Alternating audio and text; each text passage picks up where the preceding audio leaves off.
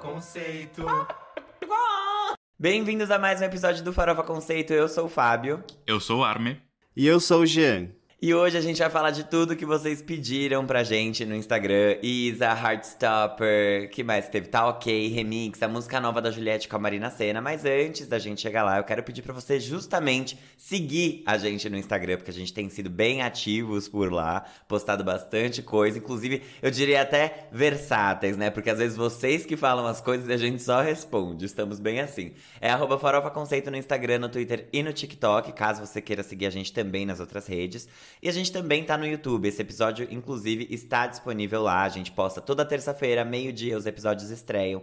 Então procura também por Farofa Conceito no YouTube, dá um like ali, se inscreve no nosso canal e assiste os episódios por lá, porque a gente também quer que vocês vejam as nossas carinhas e comentem com a gente, porque no Spotify, nas plataformas de áudio, não tem como você dar a sua opinião para nós, né? E lá tem. Então, por favor, passa no nosso YouTube.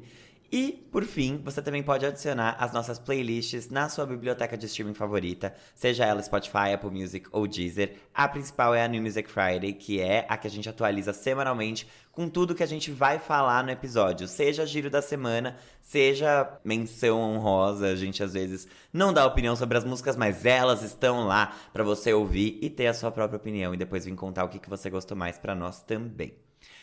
E aí, antes da gente passar pro primeiro quadro, queria saber se os meus amiguinhos, co-hosts, têm alguma coisa para falar, algum recado, né? Dou voz aos, gays, diferente do Armelim. Que silenciei todos mesmo semana passada. Mas eu vou morder minha própria língua e eu acho que eu não tenho nada a compartilhar hoje, assim. Porque, claro, Heartstopper é pauta nesse episódio, então falaremos sobre o furdúncio LGBT um pouco mais tarde mas eu realmente não assisti outras coisas. Essa semana teve o último episódio de Hijack, aquela série da Apple TV Plus, Sequestro no Ar com Idris Elba. Eu ainda não consegui assistir. Estou animado para isso. Um, acho que é isso por enquanto. Por hora.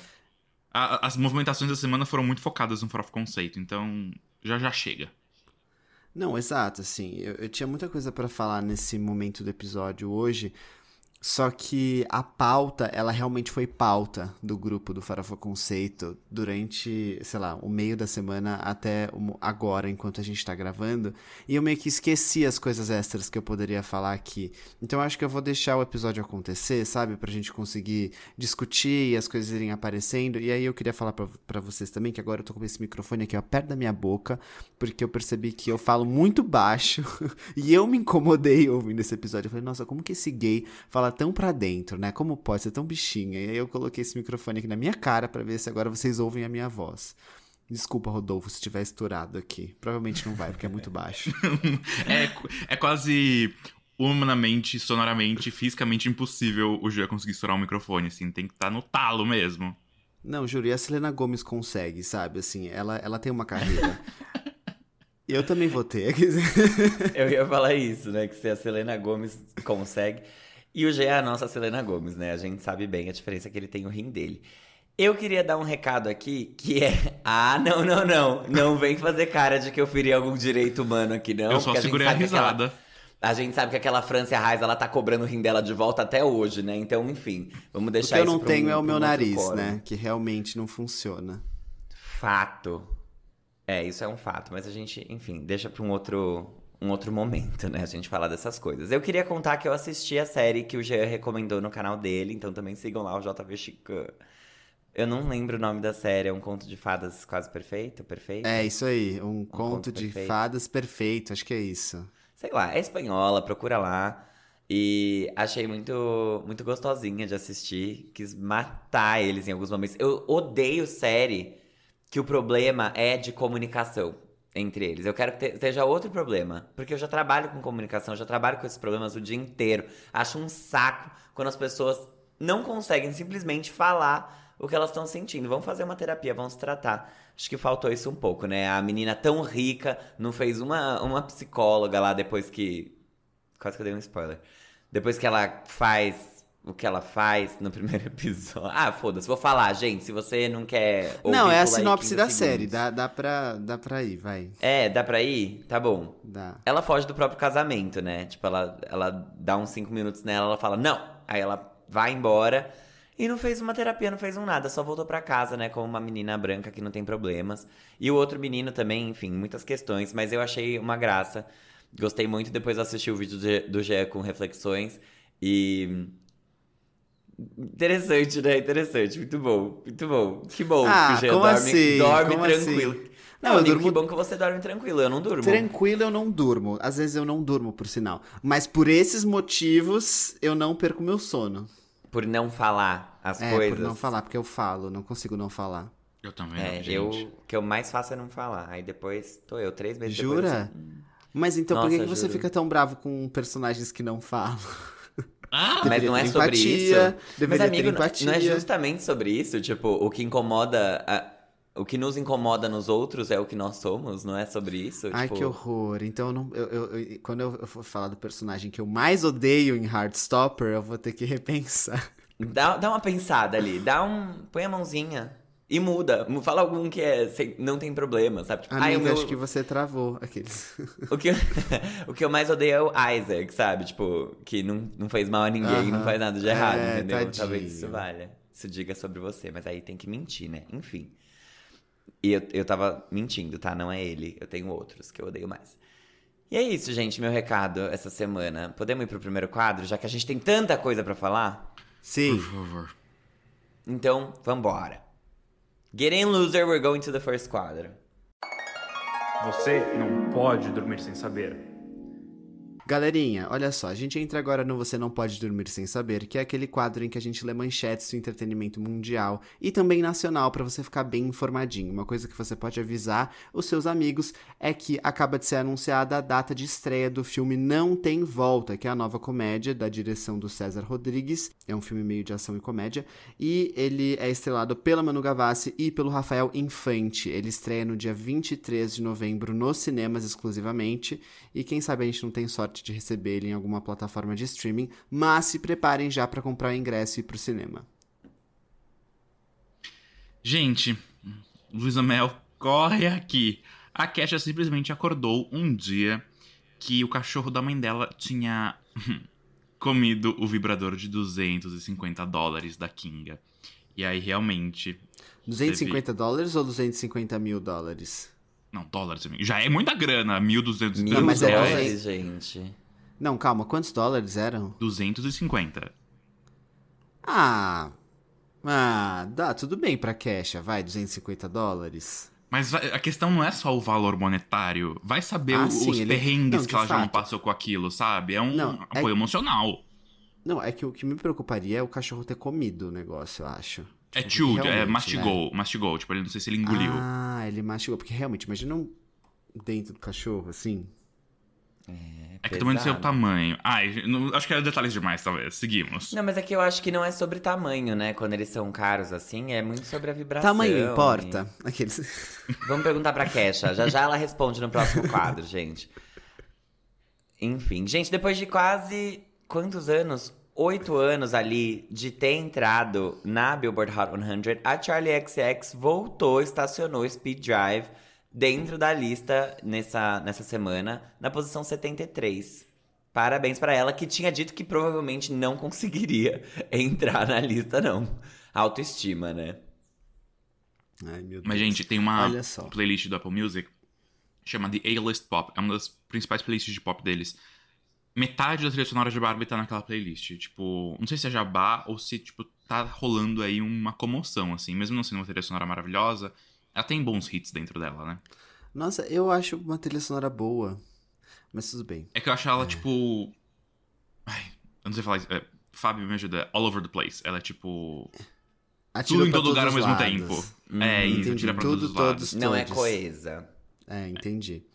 Olha só, mais de 50 mil pessoas estiveram na fila virtual para comprar os ingressos da turnê de despedida da banda Restart, que vai se chamar Pra Você Lembrar. Então eles voltaram depois de todo esse tempo e o primeiro show vai acontecer no dia 7 de outubro no Espaço Unimed, aqui em São Paulo. Eu só queria dizer que eu fiquei feliz com essa, com essa volta do Restart, porque eu acho que eles foram muito mal muito maltratados pela mídia e por todo mundo dur- durante a época de sucesso deles.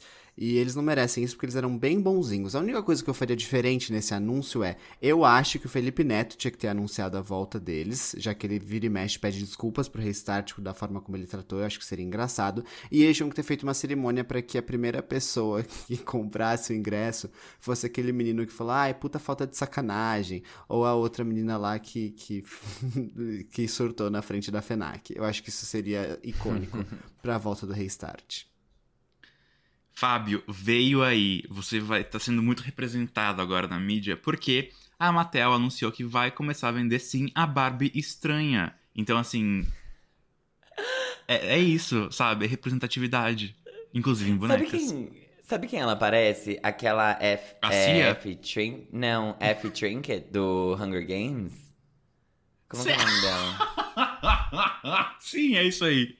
É isso aí. É a, a estilista. dela. A estilista. Ai, Ela é adorei. estilista? Ela é. Ela é. Eu achei que ela- fosse mestra de cerimônias, MC. Não. DJ. Vou confirmar. Calma aí, eu vou fazer muito tempo Hunger Games, mas é bom a gente atualizar porque daqui a pouco tem Cantiga de Pássaros e Serpentes, inclusive chegando nos cinemas. Tem mesmo, mas ela era VJ do, do Hunger Games, que ela ia lá, falava, ai, vamos agora sortear quem vai beijar a boca do primeiro cara. Ela é era a, assim. es- a escolta dos tributos do Distrito 12. Então ela é tipo a. É Ela, uma atriz ela- famosa que faz, não é? É. É, É. a. Amy Adams, zoeira. Não, Imagina. Elizabeth Banks. Isso, Elizabeth Banks, isso aí. Falando de atriz famosa fazendo esses papéis, gente, a Olivia Colman voltou pra segunda temporada de Voltou. Heartstone. Voltou. Juro. Uma Enfim. pontinha. Cota, Ai, né? deixa abaixo, né? Pontinha Não, não, que ela parece mais do que na disso. primeira. Ela, parece mais do que na primeira. Eu acho legal porque mostra que a Olivia Colman é de fato artista, assim, ela, ela tá onde. onde ela E tá onde acessível. É. quer. É acessível, é acessível. Definitivamente. O caixa que mais alto da série ela toda, aqueles. Ou ela fez não, por né? Eles estão aí caridade. em greve. É. Ou ela fez por, por. Ah, eu apoio a causa LGBT, vou lá fazer, entendeu? É, o sonho dela era ser mãe de um bi, né? Igual de toda mãe por aí, né? Toda mãe brasileira quer ter um filho gay, né? Enfim, gente, ó, vou cortar o papinho furado de vocês, porque a gente tem tempo aqui, tá? O Zen. O Zen lançou a música dele na semana passada, né? Que é Love Like This. Estreou ali em 12 lugar no Bubbling Under da Hot 100. Realmente não aconteceu ali. O menino Zen tá precisando aparecer mais, né? Eu acho. Mas eu achei um bom começo, assim. Pelo menos ele apareceu na, na Bubbling, Na Bubbling. Imagina se. Melhor é, que nada. Eu acho que depois disso tem espaço pra crescer, né? Tem aí cento e tantas posições pra ele crescer, inclusive entrando na parada principal. Vamos torcer. Gente, um homem revelou como que ele convenceu o Post Malone a gastar quase 13 milhões de reais pra comprar uma carta de Magic. Magic é aquele jogo de RPG, não é? Pra nerd, não é isso? Um joguinho de carta. É, Eu não sei se é RPG. carta. É, mas é de carta, exato. Você faz deck. Mas tem tipo uns magos, tem uns negócios. Isso, mas não é RPG. meio- Tá. Mas é carta. Mas também não é Yu-Gi-Oh! assim. É tipo Yu-Gi-Oh! É tipo. É, É. tipo Yu-Gi-Oh! É, é mais Ah, Yu-Gi-Oh! tá. do que RPG. Então é isso, assim. essa é a notícia. Vocês começaram a falar de Heartstopper, eu tinha uma notícia que eu queria trazer, mas eu falei, não vou, né? Querer aqui roubar a atenção do quadro. Realmente, essa é uma ally. A Taylor Swift autorizou que Seven tocasse na trilha sonora, a gente comenta isso depois na pauta, mas ela não cobrou. E o produtor aqui disse, abre aspas, ela achou a cena linda e nós simplesmente fizemos acontecer. Guys, you need to calm down. É, foi isso que ela fez. Ela falou isso para os produtores da série, e aí, exatamente. Se fosse uma série feminista, ela, ela falaria. Toca The If I- Man! Exato. Ela, fa- ela canta If I Was ou If I Were the Man? If I, if I was, the Man, ela If canta. I was the man. If I was a man, tá. Então ela falaria isso. E aí, lacre, e ela disponibilizaria também a música. Afinal, são causas sociais muito importantes do álbum Lover, não é mesmo? Fato. Fato. Fato mesmo. Gente, falando de feminismo, o filme da Barbie bateu um bilhão de dólares em bilheteria mundial. Bi? Você disse um bi? Um bi, um bi, um, bisex- bissexual Um bissexual de, Sim, de dólares. de bilheteria de dólares na, na bilheteria bissexual do mundo. E aí, a Greta Gerwig se tornou a primeira mulher diretora solo bissexual. Brincadeira, ela não é bissexual. Ou talvez ela seja também, né? Cadê? Coming out post, por favor, poste no seu Insta e apoie a comunidade a ultrapassar essa marca, né? Eita, como lacra essa diretora. Pena que fez Francis Ha, né? Olha aí, só, outra pessoa que lacrou aqui nas redes sociais é a ex-paniquete Juju Salimene, que dispensa a dieta do sexo e ela rebateu aí essa, essa, essa, essa aspas que ela deu nas redes sociais. Ela falou que foi só pra chamar a atenção. Tá certo, né? King honesta e diz a, a que veio. O que, que é a dieta do sexo? Ela come o marido dela? Ah, eu, eu não clico pra ver a notícia, né? É a, é a ética do quadro. Sim. É isso. Gente, Doc Namoro. Cansados de- do Tinder e outros apps de encontro, solteiros recorrem ao Google Docs. Oi? Eu não recorri, não. Não sei. Eu, eu achei polêmico, porque eu não recorri. Mas tá Eu namorando? Não.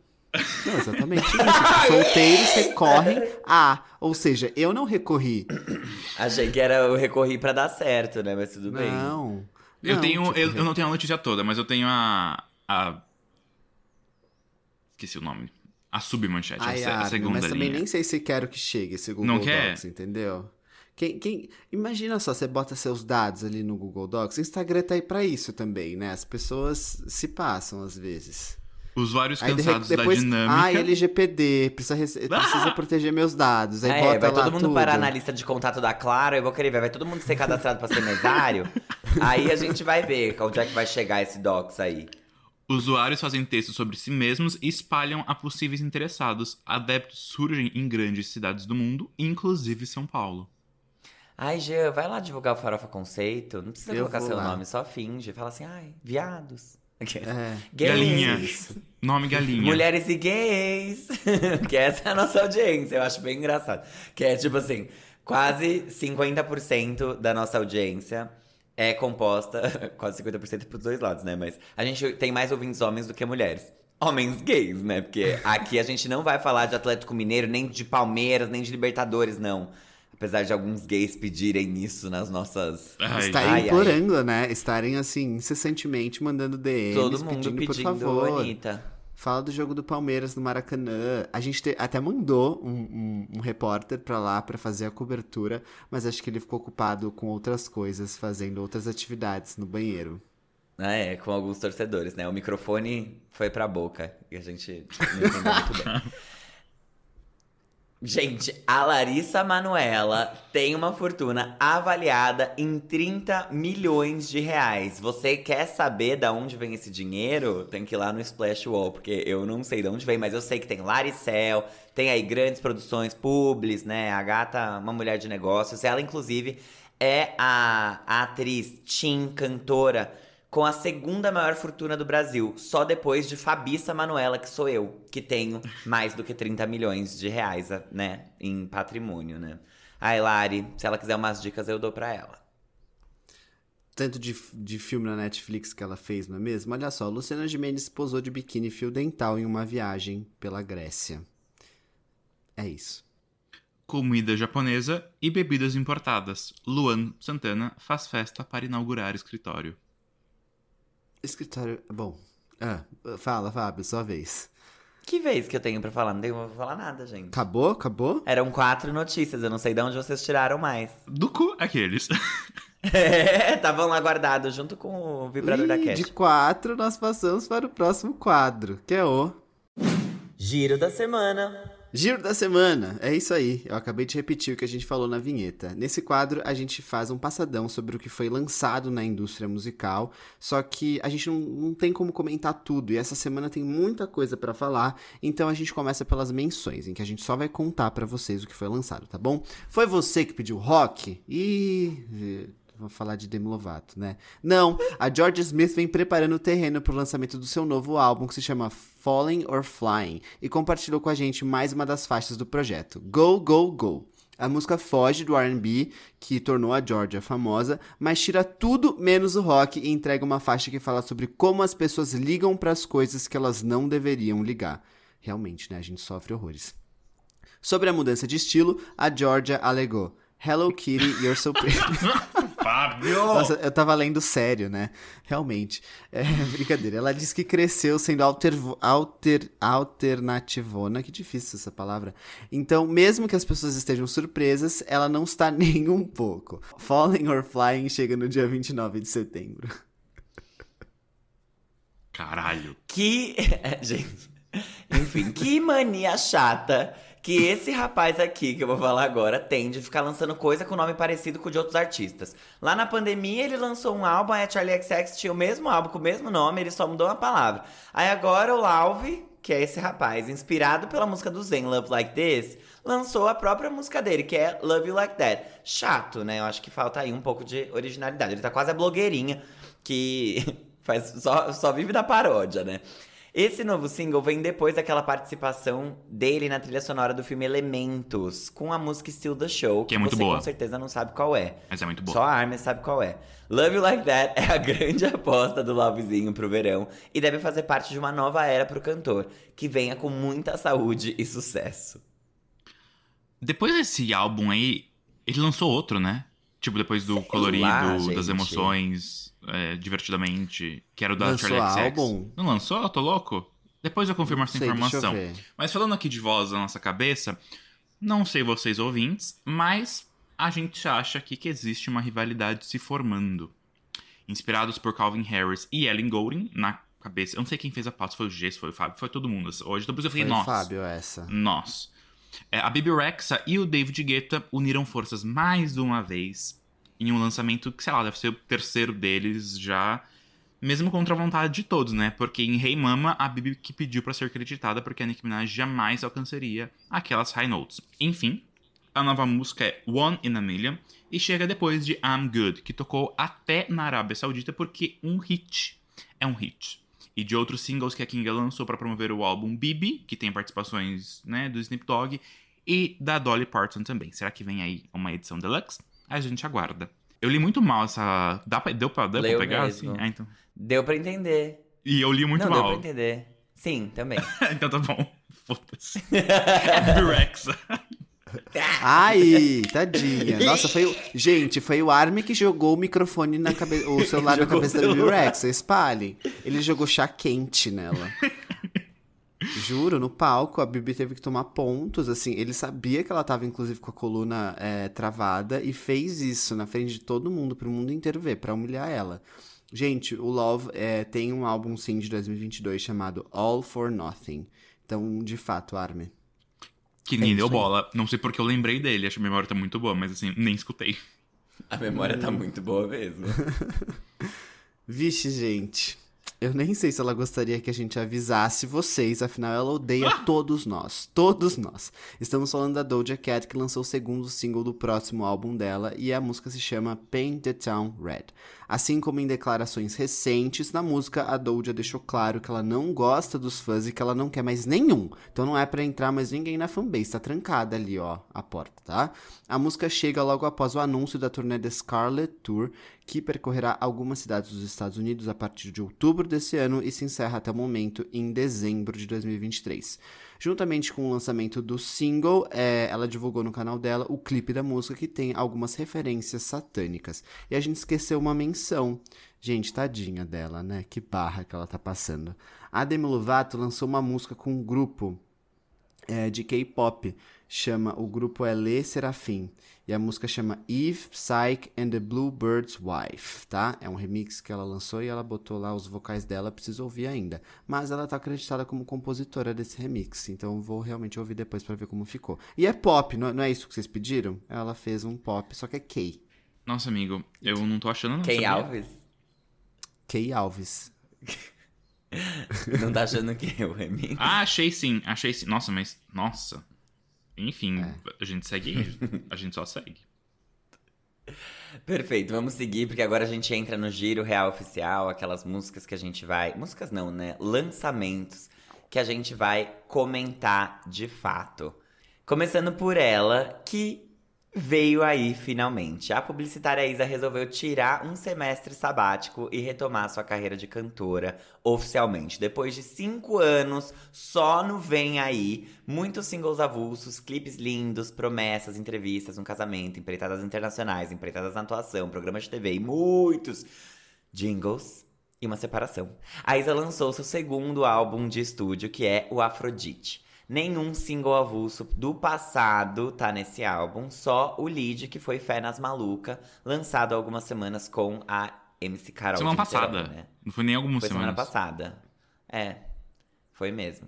Até hoje, a Isa nunca se pronunciou sobre o divórcio dela com o antigo produtor Sérgio Santos. Ela é bem reservada nesse sentido, só que agora, durante a divulgação do novo álbum, fontes próximas à cantora, que a gente já aprendeu com a Anitta, que é a própria cantora mandando um áudio ali, revelaram a jornalistas que o casamento não era saudável, que o Sérgio tinha comportamentos tóxicos e que não aceitou bem o pedido de separação.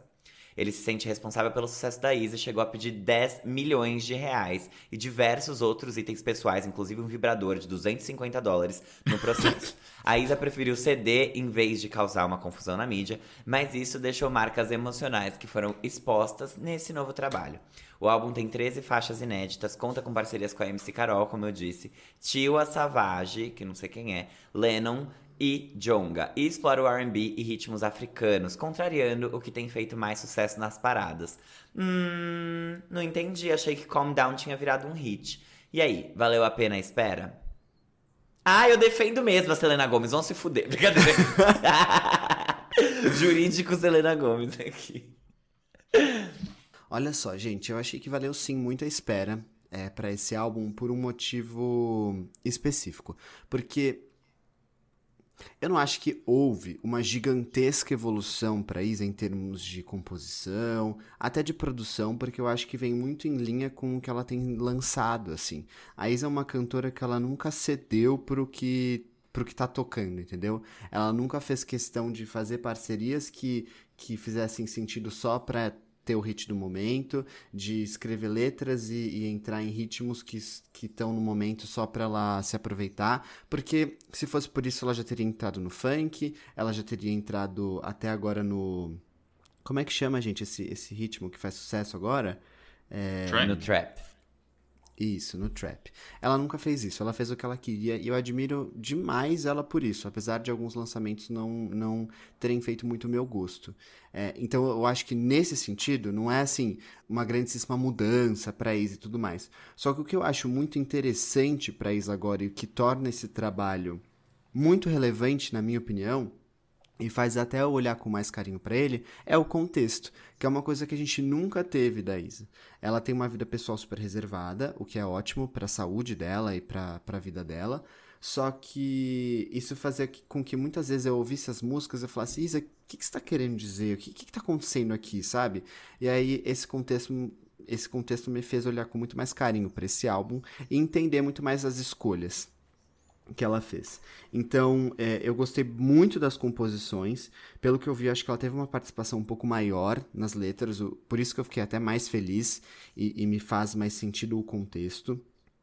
É, eu gostei muito da abertura do álbum, com todas as músicas que ela escolheu ali para aquela primeira parte, porque mostra uma Isa até mais agressiva, é, usando os vocais dela de uma forma mais emotiva até. Eu gosto muito da forma como ela canta em Fé nas Maluca, que ela, que ela até, tipo, deixa a voz dela é, mais rouca, né? Pra dar aquela, tipo, aquele punch que ela precisa dar ali. Então, isso tornou o álbum muito mais interessante. É, as escolhas de produção também foram muito legais, a forma como ela colocou outros ritmos e deixou o álbum rico nesse sentido, sabe? Ele pega de várias coisinhas e forma uma obra que é interessante e é o que estava faltando da Isa, né? Porque até o Dona de Mim era um álbum que ele era mais pop, só que ele como obra, assim, ele não tinha uma unidade tão grande. Esse aqui eu vejo que ele funciona muito como um álbum. Eu não vejo as faixas sozinhas fazendo tanto sentido assim como elas fazem juntas. E, e tem momentos muito interessantes nele, então no começo ela fala muito sobre a luta que foi essa separação, sobre entender os momentos de, de, de, toxicidade aí nesse relacionamento. Só que aí depois mostra uma Isa muito mais alegre, não alegre positiva, assim, mas alegre de buscando a própria felicidade. Então, ela no baile ali, baile ali em Terê, né? Uma, achei que é uma música super legal. E, e acho que é isso, assim. Eu gostei muito, muito, muito desse álbum mesmo. É, já falando de expectativas, assim, eu acho que é um álbum que merece uma indicação pro Grammy Latino, já, de cara. Eu não, pra ser sincero, e as expectativas, né? Eu não tava esperando isso. Eu, eu achava que ia ser um álbum, mais um álbum da Isa que não, não teria tantas conexões e que a gente ficaria sem entender o porquê que ele veio. E muito pelo contrário, eu, eu entendo a que ele veio, eu acho que ele entregou muito bem. É, não tem músicas ali que eu fico, tipo, perdidaço. Eu entendi tudo que tá ali, eu entendi as referências. E eu gostei demais. Eu, eu, eu, eu ouço ele com prazer. Achei isso muito legal.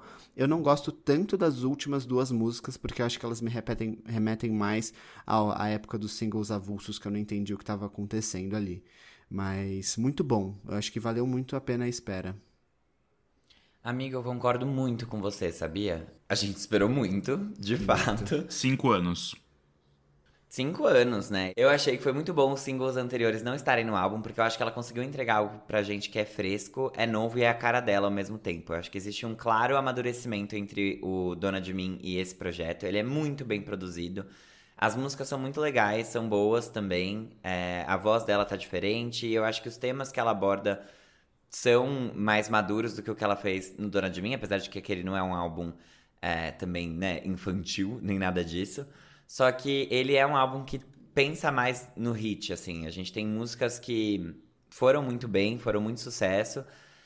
E aqui, o fato de, de não ter isso, eu acho que deu a liberdade dela fazer o que ela queria fazer e dela entregar um trabalho que é completo, que é fechadinho. Um, muito tudo no lugar, assim. Eu, eu gostei muito. para mim também, quando você falou do Grammy, entrega o álbum do ano pra ela. Porque é muito bom mesmo esse projeto. Eu gostei pra caramba. E eu acho que não fez mal não ter os singles anteriores, porque deixa os singles avulsos para ela hitar, para ela continuar sendo relevante nos charts, e deixa o, o álbum como um espaço para ela fazer isso, sabe? Esse nível de entrega, esse nível de qualidade. Eu realmente acho que, que foi uma boa estratégia, apesar de não ser usual, né? Mas é isso, gostei pra caramba. Acho que a Isa brilhou muito, muito, muito, valeu a espera. E, inclusive, na estética toda dele, né? Que vocês estavam falando que era mitologia alien. Eu sei que vocês não vão falar disso aqui, mas eu vou expor, tá? Porque vocês estavam chamando de mitologia alien esse álbum. E eu Chamei acho que mesmo. É mesmo. Eu admito. É uma coisa. Chamei mesmo. É uma coisa meio Egito, né? É uma coisa meio, meio Mesopotâmia. Ali a, a, a pedra e um monte de risquinho e sei lá o quê. Mas é um pouco sobre isso também, né? Ela entregou uma estética que ela criou e que é dela e que a gente aclama muito quando vem dos artistas de fora e que eu acho que para ela também faz bem. É bom porque ela vai conseguir colocar um monte de coisa na turnê, né? Uns telões. Quando a gente amarra bonitinho uma, uma estética, fica bom, fica fácil de divulgar, né? Fica parecendo que tá tudo amarrado. Realmente. Então, não é sobre gostar ou não gostar, assim, e, e, eu falei isso aqui não pra gerar uma discussão. Não, mas é bom você ter lembrado porque... disso, porque eu queria falar mesmo, eu já nem, nem tava lembrando. Boa, boa, boa. Mas é mais porque realmente destoa do que ela, do que ela fez antes e que era aquela coisa mais dia a dia. Meu talismã, gente, aquilo ali é super realidade, né? Aqui é bem distópico, parece. Só que é bonito e eu gostei da capa. Eu, eu acho que faz sentido com o que tem dentro daquele, daquele álbum. Quero muito ver o show dela em algum lugar que ela for fazer show. Ela vai pro The Town, gente? Me vai. Tá bom. Tá bom. Então eu acho que vem. vem deve vir uma turnê legal, deve vir é, uma setlist boa que encaixa essas músicas também. E, enfim, vou aclamar eu acho que Isa. Uma coisa também que é, cabe a nós um meia-culpa aqui. Agora que a gente está tendo acesso a, ao que aconteceu mais com a Isa nesses últimos anos, até pode justificar um pouco a forma como ela tinha dificuldade de se expressar como artista em diversos momentos, né? Porque pensa que o ex-marido dela era o produtor dela e ela estava passando por, enfim, situações que aparentemente ele podava ela, né? Então, talvez até faça um pouco de sentido esses últimos anos dela como artista terem sido mais travados, assim, sabe? Amigo, eu acho que sim. Ao mesmo tempo que eu sinto que isso levanta outras discussões, né? Uma mulher que tem uma música chamada Dona de Mim passar por isso é meio foda, né? Tipo. Não, é. Mostra É, que... Não, e, e o ponto não é, tipo, não é culpando ela nem nada, mas é o quanto Tá sim, isso aqueles- mostra. Sim, a culpa é dela. aqueles. Ela deveria ter. Não, mas é o quanto que isso mostra que todo mundo tá sujeito a esse tipo de situação e que é difícil pra todo mundo, sabe? Não é porque ela é famosa e ela é empoderada e ela sei lá o quê, ou pelo menos ela se vende desse jeito, que pra ela é tão simples quanto, sei lá, trocar de roupa, olhar e falar, tá bom, vou sair desse casamento, sabe? Não é assim e, e realmente talvez as coisas tivessem sido difíceis enquanto ela tava com ele e ela tivesse sido censurada até em, em algum nível. Mas eu acho também que existia. E talvez pode ser por parte dele, né? Já que ele lucrava em cima dela, essa vontade e necessidade de gerar grandes hits e de estar em evidência como ela esteve com o primeiro álbum. E essa libertação, tanto do casamento quanto artística, que ela trouxe com esse projeto de agora, eu acho que é um reflexo de como. É, é- é literalmente a tangibilização da liberdade dela. De olhar e falar assim: eu tô lançando esse álbum sem um single de sucesso, inclusive só com um single que foi lançado uma semana antes, então não tem nem tempo de irritar.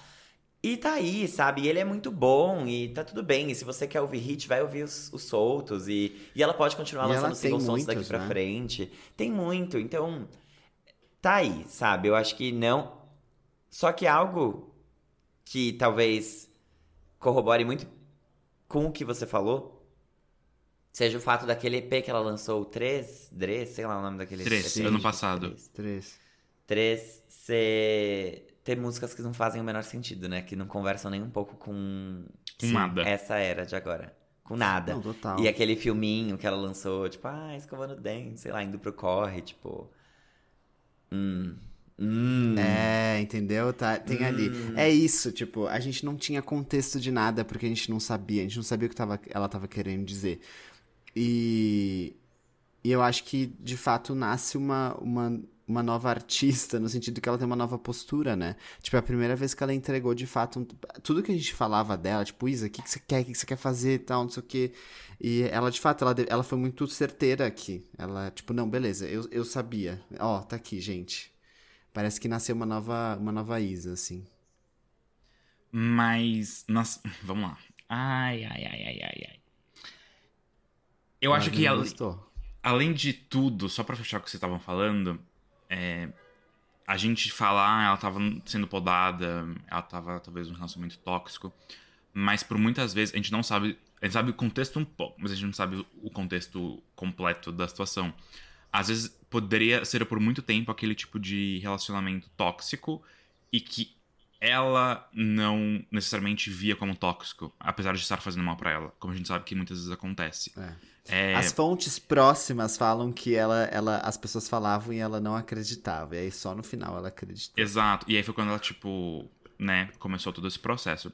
O álbum, ele, eu li até uma entrevista da Isa, ela tinha um álbum sendo trabalhado, ela descartou ele inteiro, quase, no começo desse ano, e ela refez e lançou agora o Afrodite, tipo, em seis meses.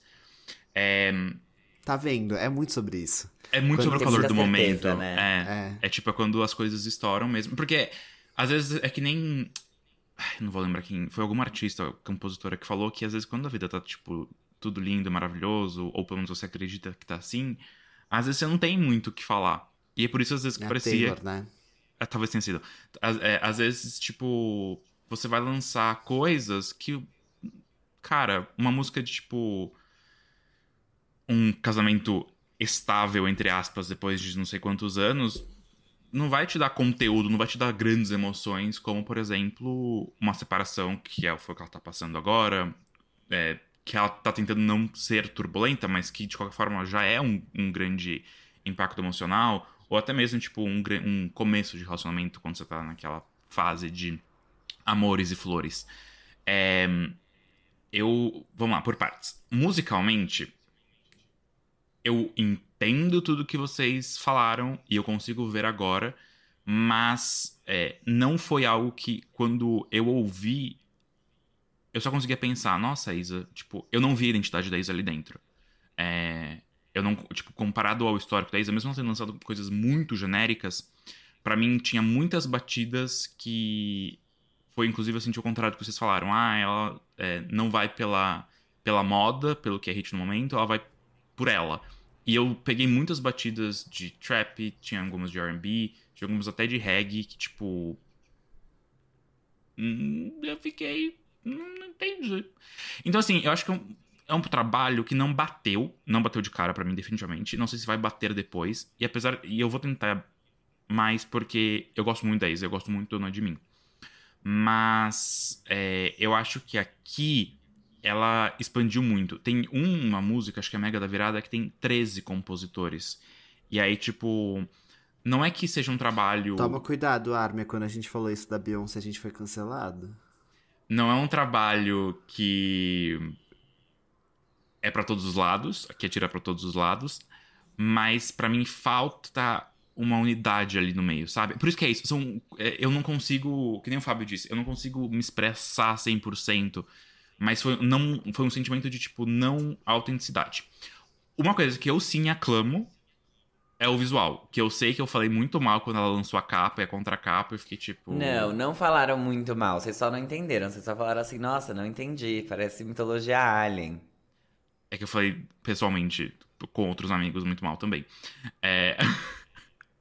Outros amigos? Aqueles... Eu não entendi também, foi essa parte que pegou pra mim. Outros amigos? é... Você fala sobre cultura pop com outros? Você tem um grupo paralelo, é isso? é, eu... E ficou quieto, e ficou Fiquei quieto. E riu, tá vermelho. Aquele... Eu... Eu assisti o clipe de Fé nas Malucas essa semana. E acho que ele consegue tangibilizar muito. Não sei se vocês Uhum. assistiram. E, tipo, ele traz um conceito de uma mulher pedra que ela é explorada. Ela nasce pedras preciosas das mãos. E, tipo. total. E aí. Aí pegou. Aí eu fiquei. Agora eu entendi tudo, Isa. E agora o conceitão bateu forte. Então, o conceito bateu. Achei ótimo. Eu espero que semana que vem eu possa fazer a mesma coisa com as músicas. E falar. Musicalmente bateu agora. E tá tudo certo. Mas até então, eu acho que não, não foi pra mim, tipo. E não é nenhuma questão de expectativa, porque depois de tanto tempo eu já nem sabia o que esperar da Isa ou o que, que viria. Mas. Total, mas as expectativas são bem baixas. É. Eu achava que vinha uma Amigo. coisa bem farofa. E, tipo, não veio uma coisa farofa. Veio uma coisa, inclusive, bem conceito. Mas que eu acho que. Sei lá. Não foi o conceito pra mim, talvez. Não, eu não tô falando que do conceito, Pode da- ser. do, do álbum, etc. Entendeu? Eu tô querendo dizer que, tipo, ser um álbum não de hit, ser um álbum realmente estruturado, com músicas. É, eu acho que acho que musicalmente bem- não bateu pra você. É, é Eu isso. entendo isso. Eu entendo porque, pra mim, é, é, se eu fosse pensar friamente, também não seria um álbum que eu ouviria. Só que eu gostei muito da construção dele e isso me fez com que eu me interessasse muito mais pela, pelas coisas que ela colocou ali. Uhum. É, então, sei lá, pra mim, até Fio Fio, esse álbum é perfeito. Nossa, eu achei muito boa, Fio Fio. É, aham, Até, até fio fio, tipo assim, todas as músicas dele eu falei, não, muito boa, muito boa, muito boa. Aí depois sintoniza já não é tipo a que eu mais amei, e aí depois entra as três últimas que não são as que eu mais amei também. Mas eu gostei muito da forma como ela costura todos esses gêneros diferentes que tem uma certa unidade em si, porque, né, até são, como ela fala, né, ritmos africanos que ela traz ali, eu acho que, que faz muito sentido com o que ela quis dizer, assim, eu vi uma galera até falando, ah, é o Lemonade brasileiro. E de certa forma, não é o Lemonade brasileiro, porque é, a construção dele é diferente, o Lemonade tem ali é, momentos Nem é a claros. proposta. É, É, não é a nada a proposta dele, mas eu entendi que ela deu um, um passo pra mim maior, mais efetivo e, e melhor pra ela, quando ela fala ritmos africanos, beleza, eu entendi aqui o que você quis dizer, tipo, o que você Uhum, quis fazer, eu, eu saquei e achei que ficou muito bom. Por isso que eu aclamei tanto essa parte do álbum, apesar de não ser as coisas que eu, que eu ouço e vou dizer, tipo, ai, eu ouço muito isso, assim, eu sou a Rose, sabe? Não, não é isso. Mas eu amei, eu achei muito artista, exato, achei muito artista mesmo. É, eu não sei. Eu queria saber. Armin, por que, que você gosta do Dona de Mim? O que, que você vê nele? Aquele empoderade. Eu sou empoderado, amigo. Aqueles. Não, mas. Desbinarize minha corpa. Minha corpo é ótima. Eu. Cara, Eu gosto. É, pior que eu gosto de uma farofona com muitos coros, uma farofona empoderada. Não é um álbum perfeito, mas, tipo, eu gosto do que vem dali, sabe? Muito. Eu escutei muito Dona de Mim, tipo, muito. É, Entendi. não sei, não sei parar pra falar, tipo, isso aqui é o motivo. Assim como eu estou tendo muita dificuldade, estou aqui balbuciando faz tantos minutos, porque eu não, até agora, gostei do Afrodite também, entendeu? Entendi, mas você reconhece que ele é um álbum melhor. Aquele. Que ele é um álbum superior ao Dona de Mim. Não, pra mim não. Até agora não. Entendi. Amigo, tá bom. Não, Tá bom. bem, ué. Não, eu não vou brigar com você por isso, mas é que eu acho Dona de Mim horroroso. Horrível, eu sei, eu sei disso. Tipo, ele é horroroso. Ele é sem personalidade. Eles pegaram uma, uma cantora bonita, com uma voz bonita, colocaram pra cantar músicas sem alma, totalmente genéricas. A melhor é o Dona de Mim. tem, tem singles Ah, não. bons. Tipo, Que ele ah, só serve pra isso. Ele foi feito pra dar dinheiro pra outras pessoas. Sim. e isso Pesadão, me incomoda. Ginga. Acho tão ruim. Tão ruim. Pesadão e Giga são a Bateu. mesma música, né, gente? Vamos lá. Pera aí. Não vem, não vem não. Não vem, Vai não. abrir a porta Não aqui ouça destilaria do Fábio. Eu ouço as duas. Eu ouço Pesadão. Eu ouço. Pesadão, na verdade, eu não ouço, não. Ginga, eu ouço. Eu ouço Dona de Mim, eventualmente. Mas ele é um álbum vazio, assim. Pensa num álbum sem alma. Esse daqui, esse Afrodite, eu. ah, Foi por isso que. Eu gostei tanto dele, até acho que pelo contraste. É como ouvir o Doce 22 depois de ouvir o Pandora, assim. Sim, É, sim, sim, pelo sim, menos sim. pra mim, sabe? Tipo, eu Foi sinto um que salto aquele álbum. pra mim nesse nível, só Totalmente, que ainda aquele é eu um acho que esse é amador. mais. É como se ele fosse o álbum Manu Gavassi da Manu Gavassi. Sabe? Que ela tá com a capa feia, porque aquela capa é feia também, gente. É, e, e, tipo, tudo bem que ela pode até ter escolhido as músicas, mas ela não sabia o que ela tava fazendo, estavam fazendo por ela. E eu- essa é a sensação que eu tenho quando eu escuto o Dona de Mim. Não é que ele é um álbum ruim pelo que tem lá dentro, mas aquela amarração, tudo que ele representa, pra mim é vazio, assim. Ele, ele é o puro suco que eu nem sei se a gente vai falar no próximo tópico da pauta ou se no tópico depois, que seria sobre tá ok, mas o puro suco do que existe de menos artístico na indústria das artes, assim. Ele é, tipo, totalmente comercial. Pra mim, aquele álbum tem cheiro de homem da Faria Lima com, com blusas e casacos e, e, e coletes e ternos, escolhendo o que ela vai cantar pra fazer dinheiro, entendeu? Por isso que eu não gosto dele. Esse segundo eu acho ele mais autêntico e acho que todas essas, essas escolhas. Agora eu consegui estruturar o que eu queria dizer. Essas escolhas que ela fez de não promover, de não fazer nada daquilo e, tipo, de lançar um álbum totalmente inédito pra gente, que tá amarrado com um ritmo que nem é o que ela tava. Do, o que ela era conhecida necessariamente por fazer, eu acho que é a liberdade artística que ela não entregou no primeiro, entendeu? Por isso que eu gosto muito mais dele. Apesar das músicas serem sim menos radiofônicas, elas são menos cara de hit. Não tem nenhuma ali que é tão linda quanto Dona de Mim. Ginga é super legal, eu entendo isso. Tipo, eu entendo o que é gostável no primeiro álbum da Isa. Mas eu não consigo ver ele fora do contexto, sabe? Essa é a dificuldade que eu tenho. Não, de, isso, com- tipo, isso ok. gostar. Tipo, eu entendi. E assim, quando eu falo de conceito, de, por exemplo, nome, visual, etc., com certeza o Afrodite é superior. Até aí, ok. Mas isso que você. é- Essa sensação que você falou de o primeiro álbum é, genérico, parece que ela não escolheu o que ela tá fazendo, eu sinto com esse- isso no segundo, entendeu? Ainda. e é, é. Esse é o ponto. Você sente isso no segundo? Eu Por quê? sinto. Me conta. Eu acho que tem. Isso que vocês falaram, ah, já não explorar o que ela é conhecida, pra mim, até então, é ela não fazendo, tipo, não é nada do que ela já fez antes. E ok, ela querer ir pro outro lado, mas por mim ela tentou colocar muitas coisas diferentes, que nenhuma delas ela já tinha trabalhado tanto antes, de uma forma sopetão. Então, tipo, por isso que eu tenho também dificuldade de interpretar e de visualizar a Isa dentro do Entendi. projeto, entendeu? Porque Entendi. não foi uma, uma evolução, foi uma quebra. E é aí, uma crise existencial pra você de quem é a Isa, já que ela Exato. entregou isso aqui É inteiro pra mim. isso. Entendi. Entendi. Entendeu? Fechado. E aí. Ótimo, obrigado. A gente conseguiu estruturar também, que eu não tava conseguindo expressar. Yay! E aí, no primeiro, apesar de Ai, sim gente. eu achar que foi um trabalho, tipo, um grande lançamento, todo mundo trabalhando pra fazer a Isa acontecer, a gente sabe que nos primeiros anos da carreira dela. E Tava- como aconteceu, em cinco anos vivendo de Dona de Mim, é- Exatamente, do mesmo álbum. Eu acho que ali a gente tinha. é, mesmo talvez não sendo ela a principal ahm, pessoa que escolhia tudo, que tava no controle de tudo, o que também agora pra mim não está acontecendo, eu pelo menos conseguia ver ela lá cantando com mais verdade e talvez mais sangue nos olhos. E é isso, talvez. Porque agora, apesar de ser um álbum que ela criou no calor do momento, para mim não tem essa. Eu não vejo essa emoção transparecendo dela, sabe? Gente, eu não consegui entender o que o Armin falou, mas é que eu acho que eu desassociei. Eu vou ouvir o episódio depois para eu compreender melhor. Mas o que eu queria falar é o seguinte. Eu acho que uma coisa que o Fábio falou é muito interessante, que é, ela lançou esse álbum sem promover, é, de supetão mesmo, toma aqui o conceitão, não tem tantas músicas radiofônicas, é, e eu acho que o legal de tudo isso é que, cara, ela não precisa, ela não precisa ter um hit, ela não precisa de mais nada. O que, que mais que ela precisa? Que ela já atingiu o topo da, da cadeia alimentar da, do pop brasileiro. Ela toca nas rádios com, até hoje com as músicas antigas e os singles avulsos. Ela tá em todos os programas da Globo. Ela já é, tá no palco principal dos maiores festivais do país, Rock in Rio, Lollapalooza e agora The Town. Ela toca na, na, nos festivais também, além do, desses grandes. Ela tá em todas as publicidades, tipo assim, ela precisa ter um, um, um hit? Tipo, não, ela vai estar tá ali, tipo, ela vai estar tá tocando.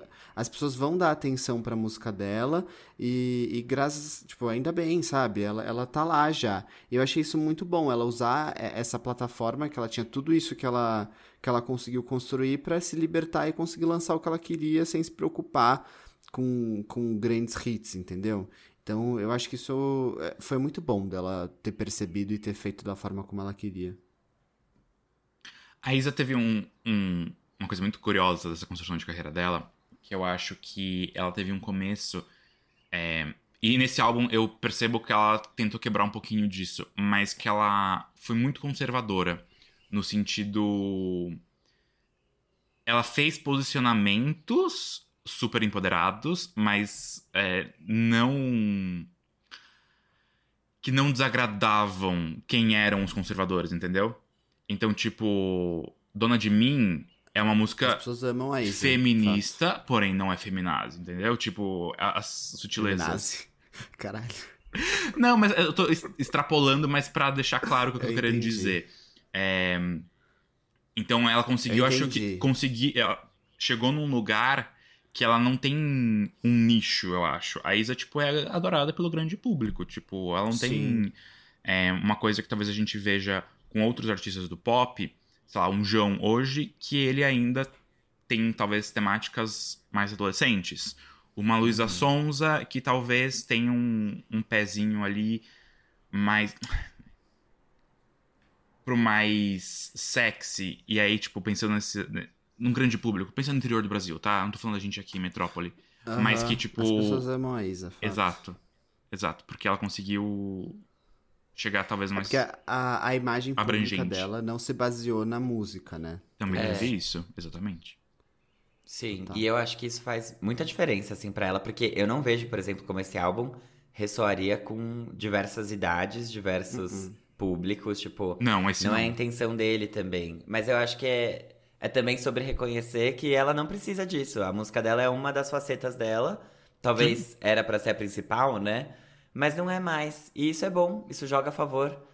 Então. Dá legal. liberdade para ela. É. é. Eu acho que eu, eu sempre falo isso para vocês. Para mim, o, um dos grandes próximos passos da Isa vai ser quando ela entregar um papel de drama na dramaturgia brasileira, que eu não sei se é novela, série ou filme. Mas eu sei que eu acho que ela tá trabalhando com isso. Vai ter alguma coisa na Amazon que ela vai atuar. E, e eu acho que isso é uma coisa que ela vai entregar e é mais uma das facetas que vai fazer ela ficar mais famosa e mais prestigiada ainda. É isso, porque ela já é. Independente, independente de, tipo, eu não ter batido o álbum pra mim e é tudo mais que a gente já falou. É... A Isa acho que é uma das pessoas que ela é uma celebridade que é muito mais do que somente do a música que, dela. Uhum. É. Total. É tipo assim, Ivete Sangalo todo ano vai ser indicada a cantora do ano no Prêmio Multishow. A Isa também. Uhum. Lançando ou não lançando música, é, é tipo isso. Aham, uhum, é isso. Arrasou. Adorei. A gente começou assim, perdido. Eu e Fábio perdidos, sem, sem nenhum. Não, não sabia o que falar. Não sabia o que não, falar. Eu vou ter que ouvir o, essa, essa, o episódio de novo. Façam isso, tá? Recomendo. Ouçam o episódio de Farofa Conceito. eu vou fazer pra entender o que os meninos falaram, apesar de estar gravando aqui e ouvindo na live. Pois é, são coisas complexas para nós e para vocês, então. Camadas, camadas. Mas vamos seguir aqui, porque a gente tem, tem muita coisa pra falar ainda hoje, gente. Chegou aqui a hora da galinha bicuda. Isso aqui é roteiro perfeito pra um programa de fofocas à tarde, mas a Anitta conseguiu fazer chegar lá no TMZ. Vamos lá. A música Tá Ok é o hit do momento, a gente sabe disso, a música tá no topo das paradas e na boca do povo. O single é mais uma composição e produção da dupla de muito sucesso, Dennis DJ e Kevin e o Chris, que aí já possuem um histórico com muitos hits juntos. Tantos hits que eles chamaram até a atenção do Maluma, que fazia, né, há muito tempo firmar sua carreira aqui no Brasil. Aí ele fez hits com a Anitta, com o Nego do Borel e por aí vai. O Gatinho resolveu bancar um remix da faixa Tá Ok e chamou também a Carol D para participar. Notícia aí tomou conta do Twitter, que a gente vai continuar chamando assim, e todos ficaram muito animados, né? A música quase que dobrou de duração, porque ela tinha tipo 1 minuto e 50, agora tem 3 minutos, lá. E chegou aí o remix, só que também chegaram as polêmicas. Porque o produtor do Kevin e o Chris pediu para retirarem a música e o clipe das plataformas, porque o Kevin não aprovou nada. Ele reclamou da pequena participação né, do Kevin na música, na nova versão, e do fato dele não ter gravado novas cenas pro clipe, né? Que ele ficou totalmente de escanteio. Junto disso vieram várias acusações sobre o Dennis ser oportunista no cenário do funk. Dennis negou, disse que a negociação com a gravadora de fora foi difícil e aparentemente as coisas estão se resolvendo, né? Mas foi uma sexta-feira muito tumultuada. Como o tópico tomou conta das redes, outra cantora resolveu surfar a onda. A Carol D disse numa entrevista no Lollapalooza de Chicago que convidou a Anitta para a faixa, mas a Anitta recusou a oferta. A Anne veio a público dizer que isso era mentira e gerou ainda mais confusão para essa novela. Realmente, Valcir Carrasco aqui escreveu essa história. Depois de entrar nos Trending Topics, a Pornita retomou o assunto e disse que na verdade ela recebeu o convite da Carol mesmo, né? Mas o Maluma pediu para ela não participar porque ele queria se desassociar da imagem dela aqui no Brasil, né? Já que eles fizeram muitas coisas juntos. É, Anitta, né? Mas e aí? O remix tá ok ou não tá ok? Tan, tan, tan. Queria que o Jean começasse falando. Ah, tá. Você jogou pra Porque- mim a responsabilidade. Não, eu posso falar também se você quiser. É que eu amei a música. Tá bom, agora eu vou falar. Eu adorei essa música.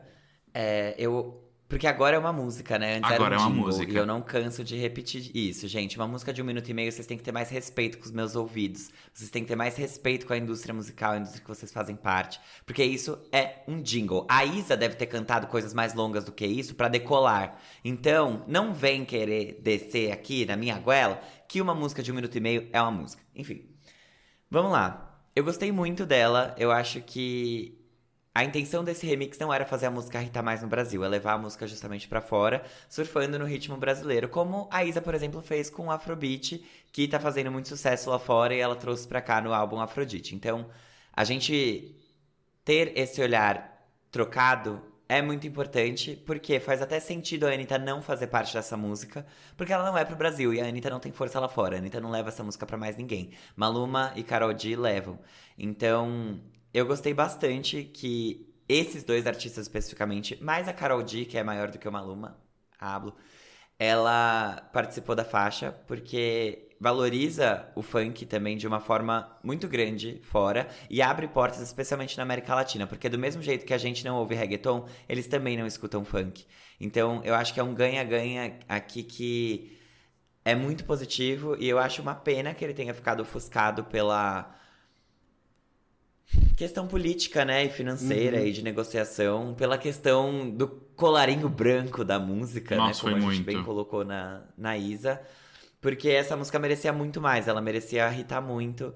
É, eu nem queria falar de Anitta aqui, mas ela sempre é trazida pra pauta quando algum artista de funk faz música lá fora ou quando algum artista latino usa o funk de alguma forma. Isso, enfim, não tem como desassociar. Mas de verdade, a minha opinião é, ela fez muito bem em recusar. Eu acho que ela tem mesmo que focar nos projetos dela, ela não tem que ficar surfando em remix dos outros pra fazer mais sucesso num país que já conhece a Anitta, sabe? É, ela poderia ganhar muito mais fazendo uma inédita com a Carol D e que fosse um reggaeton, que fosse um outro funk, por exemplo, como a Emília fez com a Ludmilla, ela fez no CV, que tá fazendo muito sucesso lá fora. Então eu acho que a Anitta tem espaço pra ganhar muito mais nas originais do que entrando em remixinho de novo, porque ela já fez isso com dançarina e foi o maior flop da história. Tipo, qual o ponto, sabe? Não... A Anitta não tem essa força. Então, aproveita de outro jeito. Falando sobre a música, eu gostei muito dos versos da Carol D e do Maluma. Eu acho que eles conseguiram trazer é, um contexto que também faz sentido pra América Latina, sem fugir do que essa música é, que é sobre maconha, caso vocês não tenham percebido. Então, eu acho que realmente encontraram um ponto ali em comum entre os latinos. A vibe do clipe tá muito legal. Eu não assisti o clipe da original, eu só tinha visto aquele corte que viralizou. É, mas eu acho muito triste que o Kevin e o Chris tenham ficado de escanteio também, já que, né, não tem como falar só da música, tem que falar de toda a polêmica. Acho triste que ele tenha ficado escanteio. Acho que isso reflete, sim, é, racismo e gordofobia na cultura latina, que é uma coisa que as pessoas passam muito por cima. Da gordofobia, nem tanto, porque latinos são sex symbols, né? Tipo, elas, elas são sinônimos de corpos sarados e suados e bronzeados.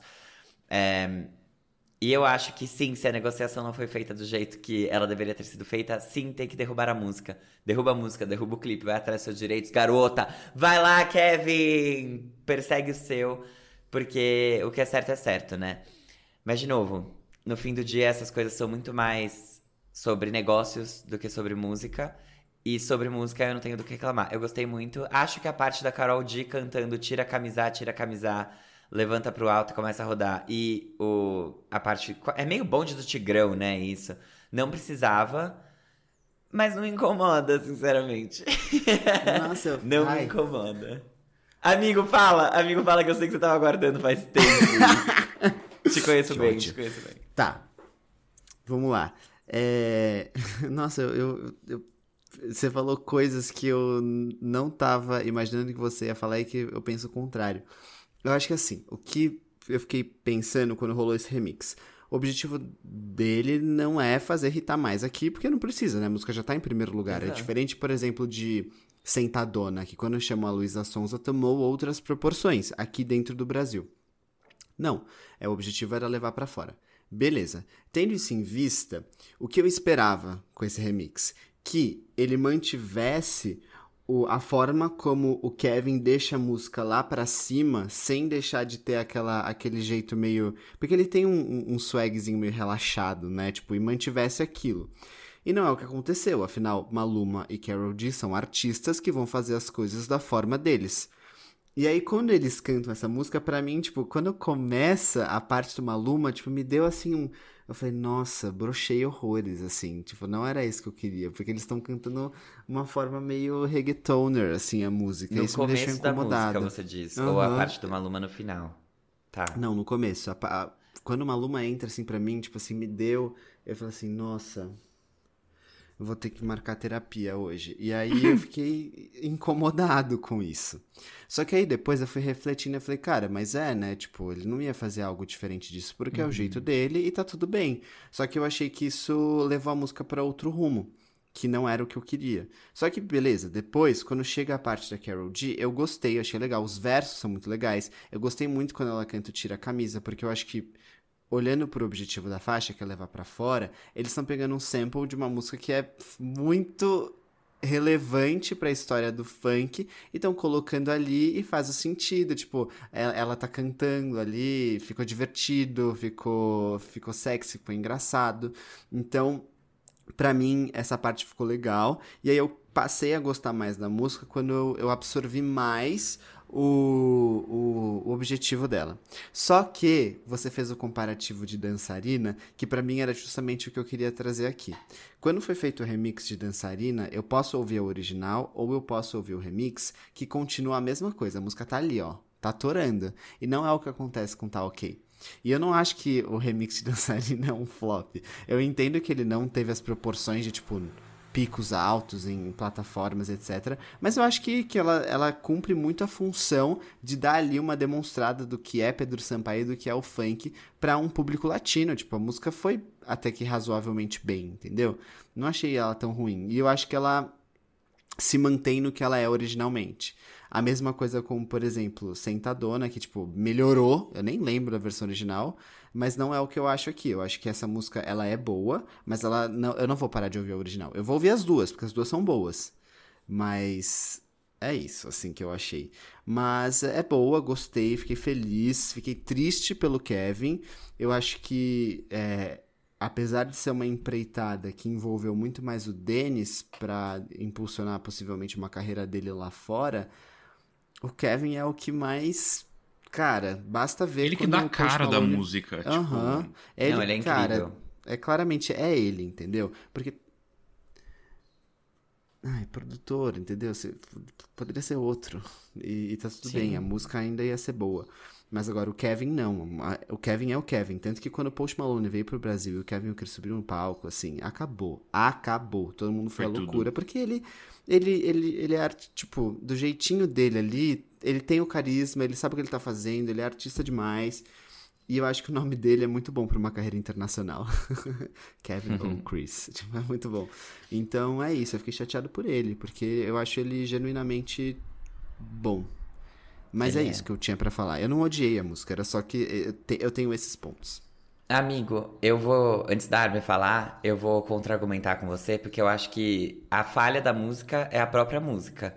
Porque a partir do momento que uma música tem um minuto e meio, como é que você vai enfiar Sim. outros dois artistas sem fazer ela ficar maior e sem Não, fazer ok ela virar uma maior. música? Por isso que eu digo, tipo, o ponto não, mas não é ok ficar maior. Ela era um jingle. É muito fácil você gostar de um minuto e meio de música quando é um minuto e meio de música e ele só repete, toma, toma, toma, toma, por pelo menos 30 segundos. 47 vezes. São 47 vezes. Não tem nada ali, entendeu? E aí, quando isso vira uma música que é com Maluma e com Karol G, Vira uma abre música. espaço, literalmente. Abre espaço pra você É. não gostar e pra ter outra vibe. Um jingle é um jingle. Por isso que eu falo e eu repito, eu acho um absurdo, porque essa música é muito boa pra ela ter tido só um minuto e meio. Como Sim. pode? Enfim. E, eles têm músicas de 8 minutos, né? Tipo assim. Eles Extremos. têm, tanto é que quando, quando ah, o empresário do Kevin e o Chris, eu nem sei se ele falou isso, eu sei sobre o clipe, sobre a música eu não sei, diz que o Kevin e o Chris não cantou o suficiente na música. Balela, ele cantou tudo. Ele só não cantou a parte que o Maluma canta no começo, que é o Tá bebê, tá gostoso, então joga tudão. Que o Maluma cantou em espanhol. Foi só isso que ele perdeu. O resto, ele canta todos os versos que ele canta. Porque a Sim. música é um jingle, a original. Então, sei lá, pra mim, essa daqui é, é a versão, entendeu? Tipo, é isso. Entendi, Eu não entendi. amo o Maluma. Não amo o Maluma, mas a versão da Karol G eu achei muito, muito boa mesmo, tipo, a parte dela. É, tem uma sensualidade, tem uma coisa ali que é mais interessante. Mas eu, eu entendo as suas críticas. O ponto é que Dançarina já era uma música antes de ser lançada. E aí eles só vieram e enfiaram mais gente em cima da mesma batida. Mas eu acho um absurdo Dançarina ser uma música com a Anitta em que a Anitta canta em espanhol. Sabe? Não, aí, É. aí, é, aí a gente Aí a entra no Anitta, mérito aí a gente que é a entra- carreira é. da Anitta. Entendeu? Por isso que eu acho assim, Anitta, vai fazer coisa nova, entendeu? Vai fazer coisa nova, vai levar o funk em espanhol pra outros lugares, em outras músicas.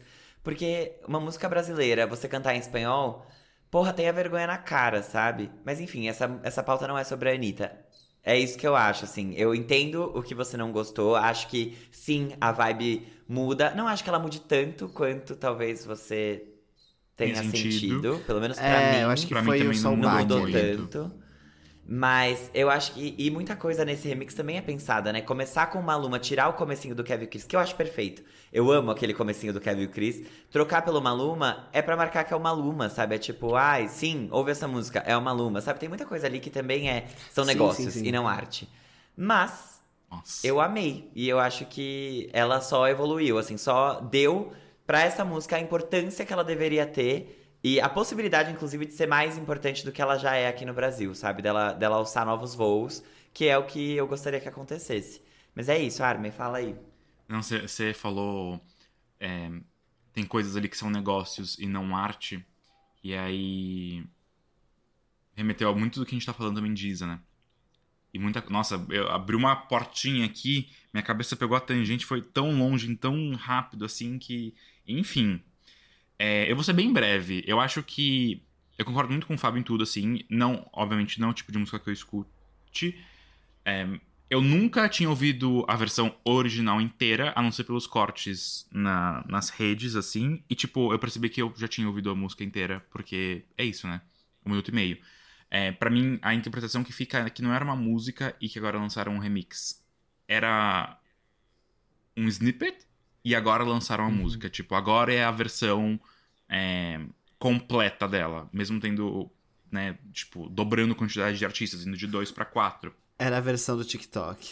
É, é tipo isso, sabe? Eu entendo as, todas também as questões que o Fábio comentou de, tipo, Maluma e Karol G e, e não sei se eu tenho bagagem suficiente para argumentar sobre isso, mas acho que quando a gente tem uma faixa de um minuto e meio que tem uma composição tão breve, Simples. exato, que uma palavra repetida tantas vezes como você falou hoje, é, é, não tem nem muito o que a gente gostar ou não gostar dali, né? Tipo, não é um, um produto a ser feito um é review. Muito fácil, né?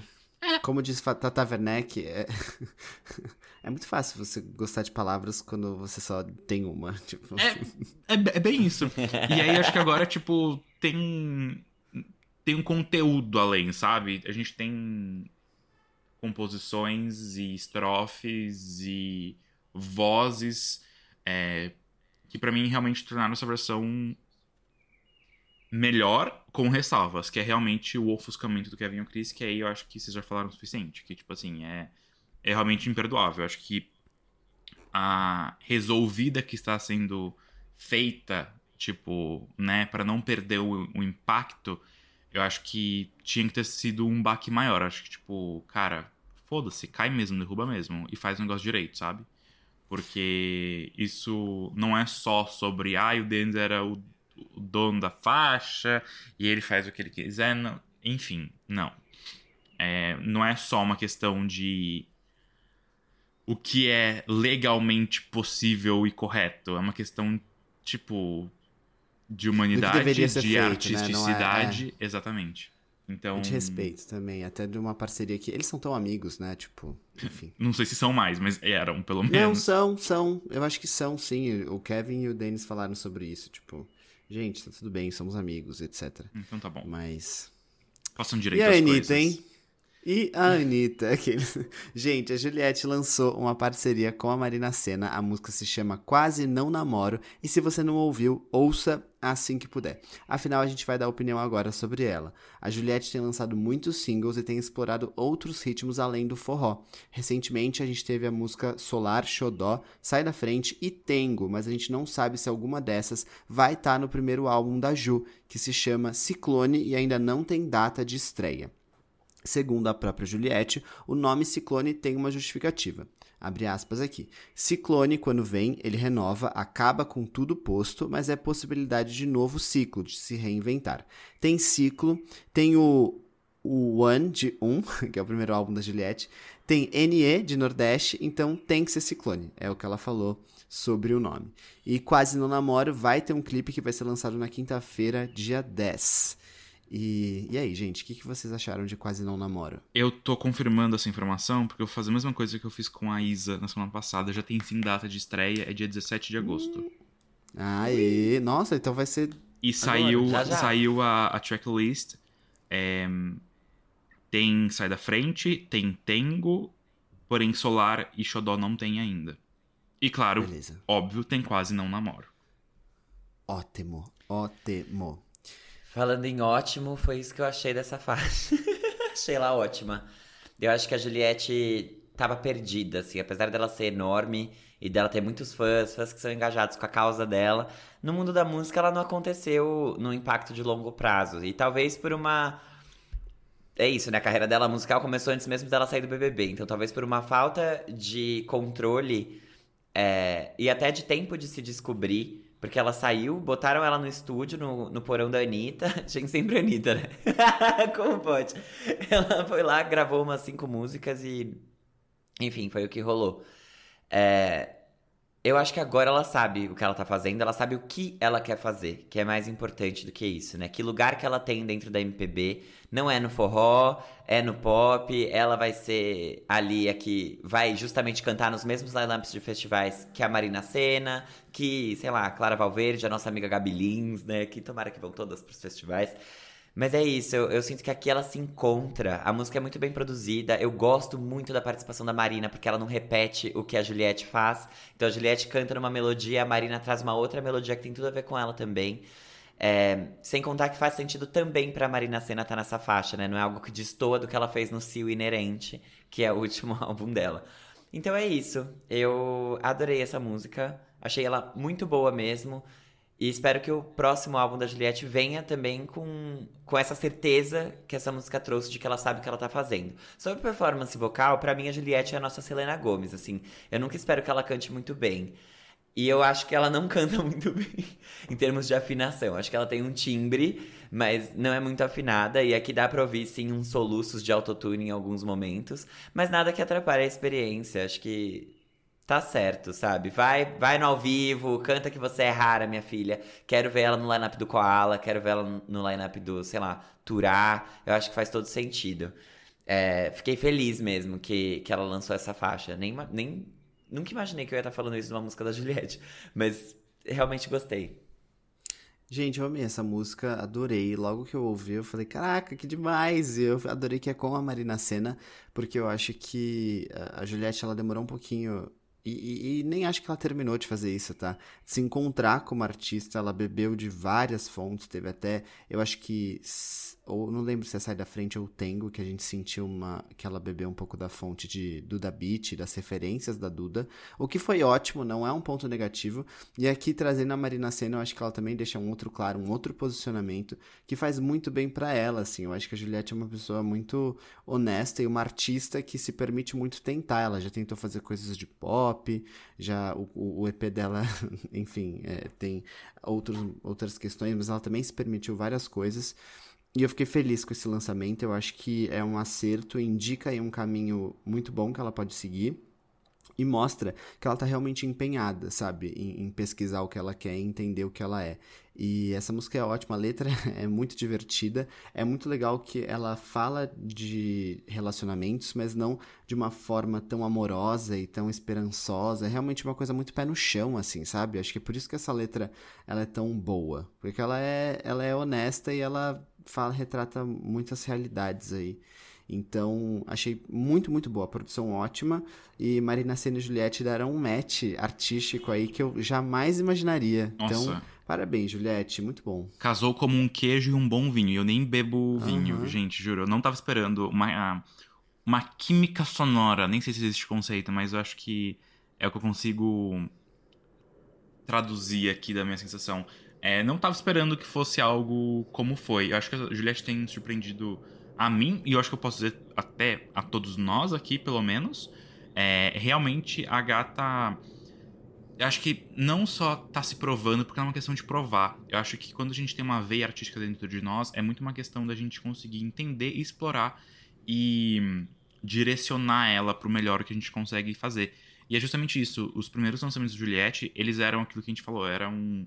Para todos os lados, eram júniores, e agora ela foi promovida direto de analista júnior para uma coordenadora. Então, assim, parabéns, Juliette. Realmente ela tá indo muito além. E eu vou até expandir aqui o que eu tô falando, porque eu acho que. Eu falei em outros momentos, mas eu acho que é tão bom reforçar nisso. A gente tá falando de Isa, a gente tá falando de Juliette, de Da Marina Senna, é, tirando, claro, os outros nomes que a gente já falou recentemente muito, Luísa Sonza, João. A gente tá tendo, eu acho que nesses últimos anos, um revival do pop brasileiro que de grande alcance, tá? Não tô falando somente, tipo, de gente fazendo pop, porque até aí a gente tem muito artista muito bom no Brasil, mas acho que a gente tá conseguindo ter um reconhecimento e um. A gente dá mais atenção. E uma visibilidade, acho. exatamente. E que, é. consequentemente, é, é, um ciclo, né? Você dá mais atenção, isso dá mais visibilidade, e aí a gente vai entrando na roda que tava faltando, assim. É, então eu tô muito feliz com tudo isso. É, tô animado pro álbum da, da Julie, porque. Que não esperava que fosse dizer isso. Mas. É, por, último, por esses últimos lançamentos, né? É, tem o Sai da Frente, que são é o que a gente viu agora, que vai fazer parte desse álbum, e agora com Quase Não Namoro, promete coisa boa aí. Então vamos ver. E assim, nem falei direito da faixa, mas a faixa acho que a melhor coisa é a frase do refrão. É, eu não. É um quase que eu adoro. É, é isso. Eu, é, muito bom, né? Muito bom. Muito bom. Muito bom. Parabéns. Maravilha! E com isso a gente vai então pro nosso último tópico da pauta, que não é música, gente, é série, porque o quentinho mais fofo nos corações dos LGBTs está de volta com uma segunda temporada que extrapola o romance do Nick e do Charlie para todos os personagens de Heartstopper. Agora a gente tem o Nick e o Charlie lidando com a publicidade do relacionamento deles e com as próprias famílias, né? Porque eles acabam divulgando que eles estão namorando. O Tal e a Elle entendendo o que rola ali entre os dois. Tara e Darcy, que são as lesbics, entendendo o peso de uma vida solo ou A2. Intenso, né, para adolescentes. E o Ben lidando com as consequências das ações deles, né? Os amigos do rugby crescendo e até o Isaac tendo mais tempo de tela. Porque antes ele só ficava nos livros. Não que isso tenha mudado muito. Mais uma vez, a trilha sonora aqui é uma curadoria gay de excelentíssimo gosto, indo de Runaway With Me da Carly Rae Jepsen, passando por Seven da Taylor Swift e chegando até ótimos quem é como MXM Toon, Conan Gray e Irina Sawayama. E claramente não fui eu que escrevi essa pauta, porque dois desses aqui eu odeio. essa segunda temporada engloba o terceiro e o começo do quarto livro de quadrinhos desenhados por Alice Oseman. O último e o quinto livro será lançado no final desse ano. Lembrando que a terceira e provavelmente última temporada já tinha sido confirmada quando a série foi renovada para essa atual, que é a segunda. Eu queria inclusive começar tirando essa dúvida, porque eu sinto que a primeira temporada abordou muito de vários dos livros, pelo menos das pessoas que eu falei, que eu tinha conversado, ela já meio que tinha encerrado os livros, e agora que a gente fala que pega o terceiro e o começo do quarto. É... Então, eu fui confirmar essa informação e aí eu vi que os meus livros foram emprestados e eu não estava com eles aqui para confirmar. A primeira é... temporada é o primeiro livro, com certeza, que é basicamente eles é, se se encaixando, começando o relacionamento, uhum. né? E todo aquele pré, que é aquilo. aquela sensação adolescente muito forte. Um, e teve a parte, inclusive, do segundo livro, que eles começando a entender, tipo, um relacionamento.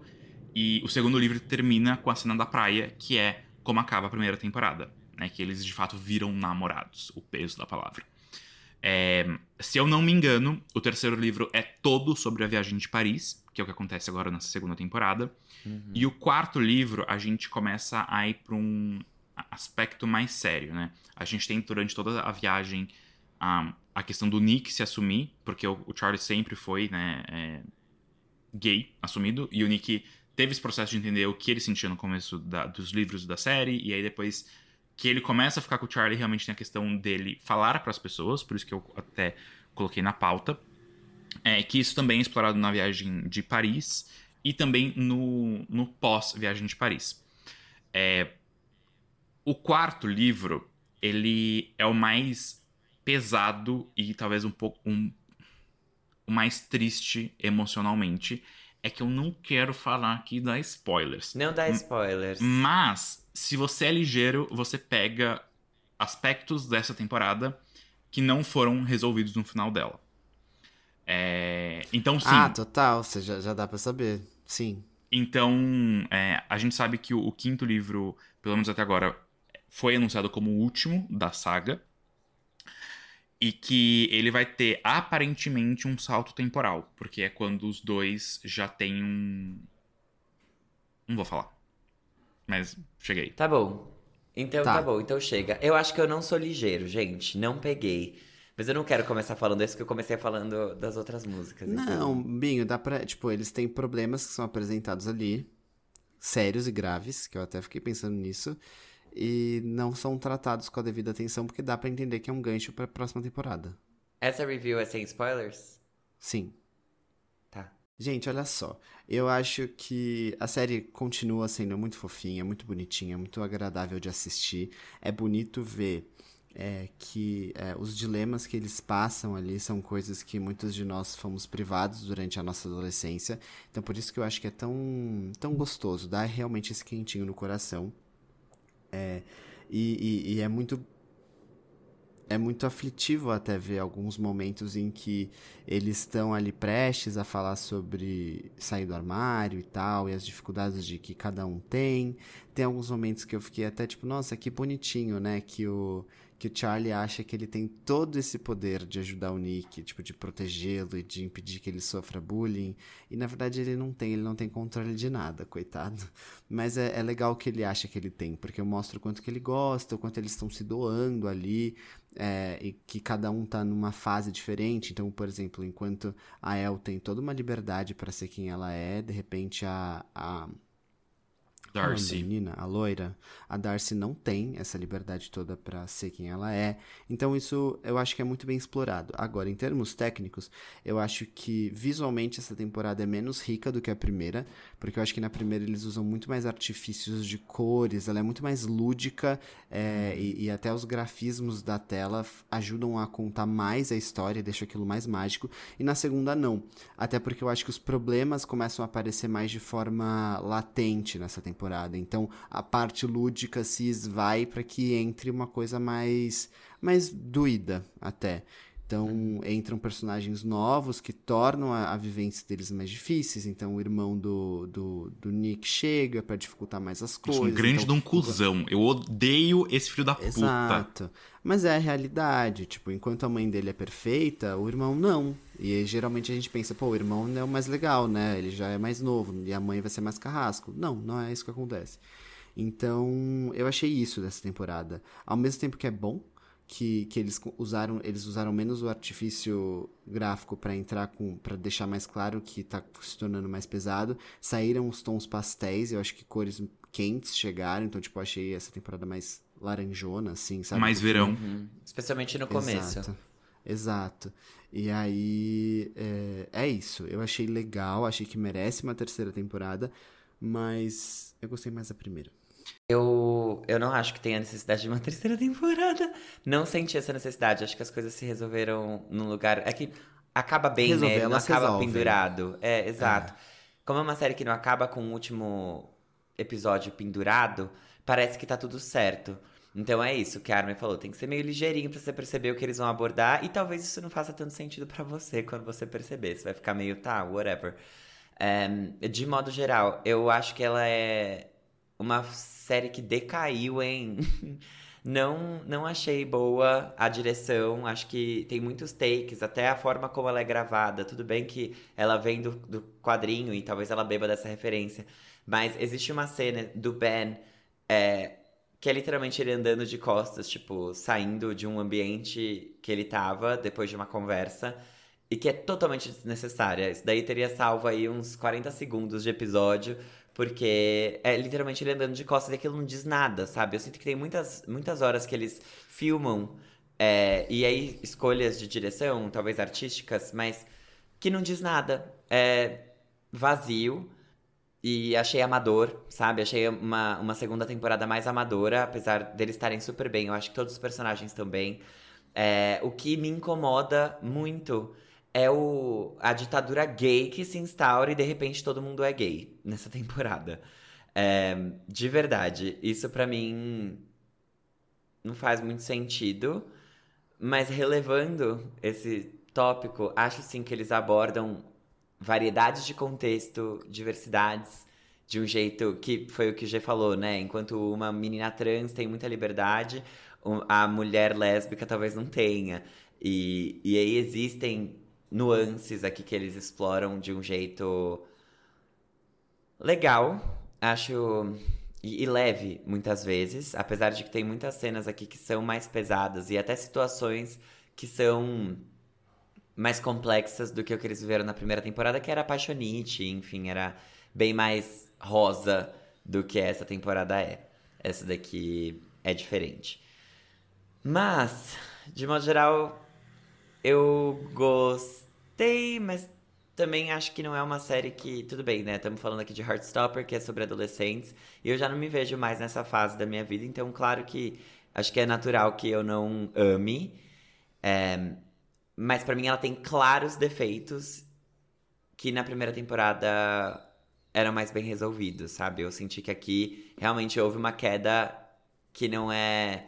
Não tem tanto a ver com o fato de eu a, a, fase que eu tô na minha vida pessoal. É de escolhas Tem muito a ver artísticas. com as escolhas. É, exato, que eu não gostei. Então, acho que ela brilha menos do que a primeira. Ela é menos ah, fofa do que a primeira. E. e é isso, no fim acaba sendo um pouco mais fria também. Mas é, no, no fim, acho que só é positivo.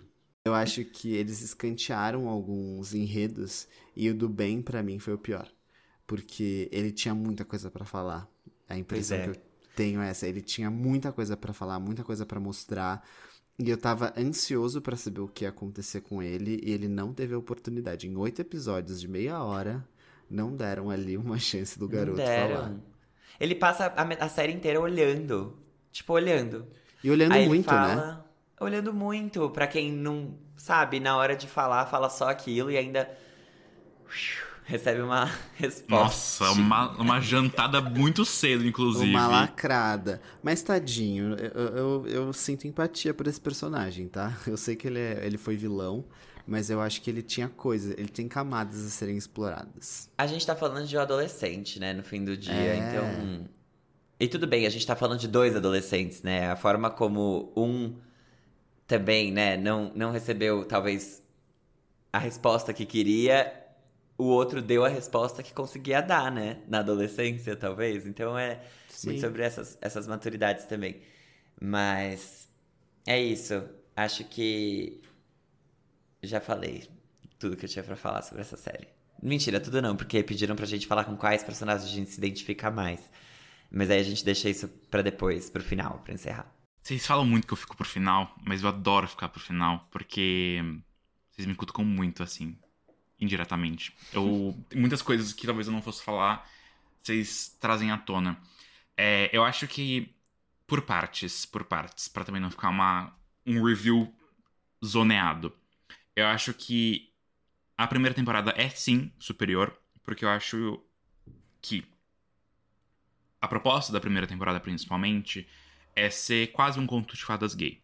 É ver uma situação que a gente, inclusive, falou muito isso no review quando a gente fa- falou da primeira temporada, que era como seria bom se a gente tivesse tido uma série como Heartstopper enquanto nós éramos adolescentes, né?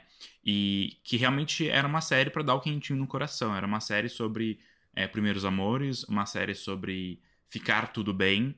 É, e que, tipo, eu nunca vou esquecer o Fábio falando: tô cansado de ver gay sofrendo, deixa eu ver um gay feliz uma vez na vida, sabe? É, e a segunda temporada, e com certeza a terceira também. Gays em Paris. Aqueles... Gays em Paris. Por que, que a- gays em Paris tem que ser difícil? E aí, esse é o ponto. A segunda e a terceira temporada, elas não vão trazer problemáticas, mas ela quer trazer um amadurecimento e mostrar que nem tudo são flores. É, e que vai ter altos e baixos, e que tem camadas é, em todo relacionamento, em toda pessoa. Que são conceitos que você fala, legal.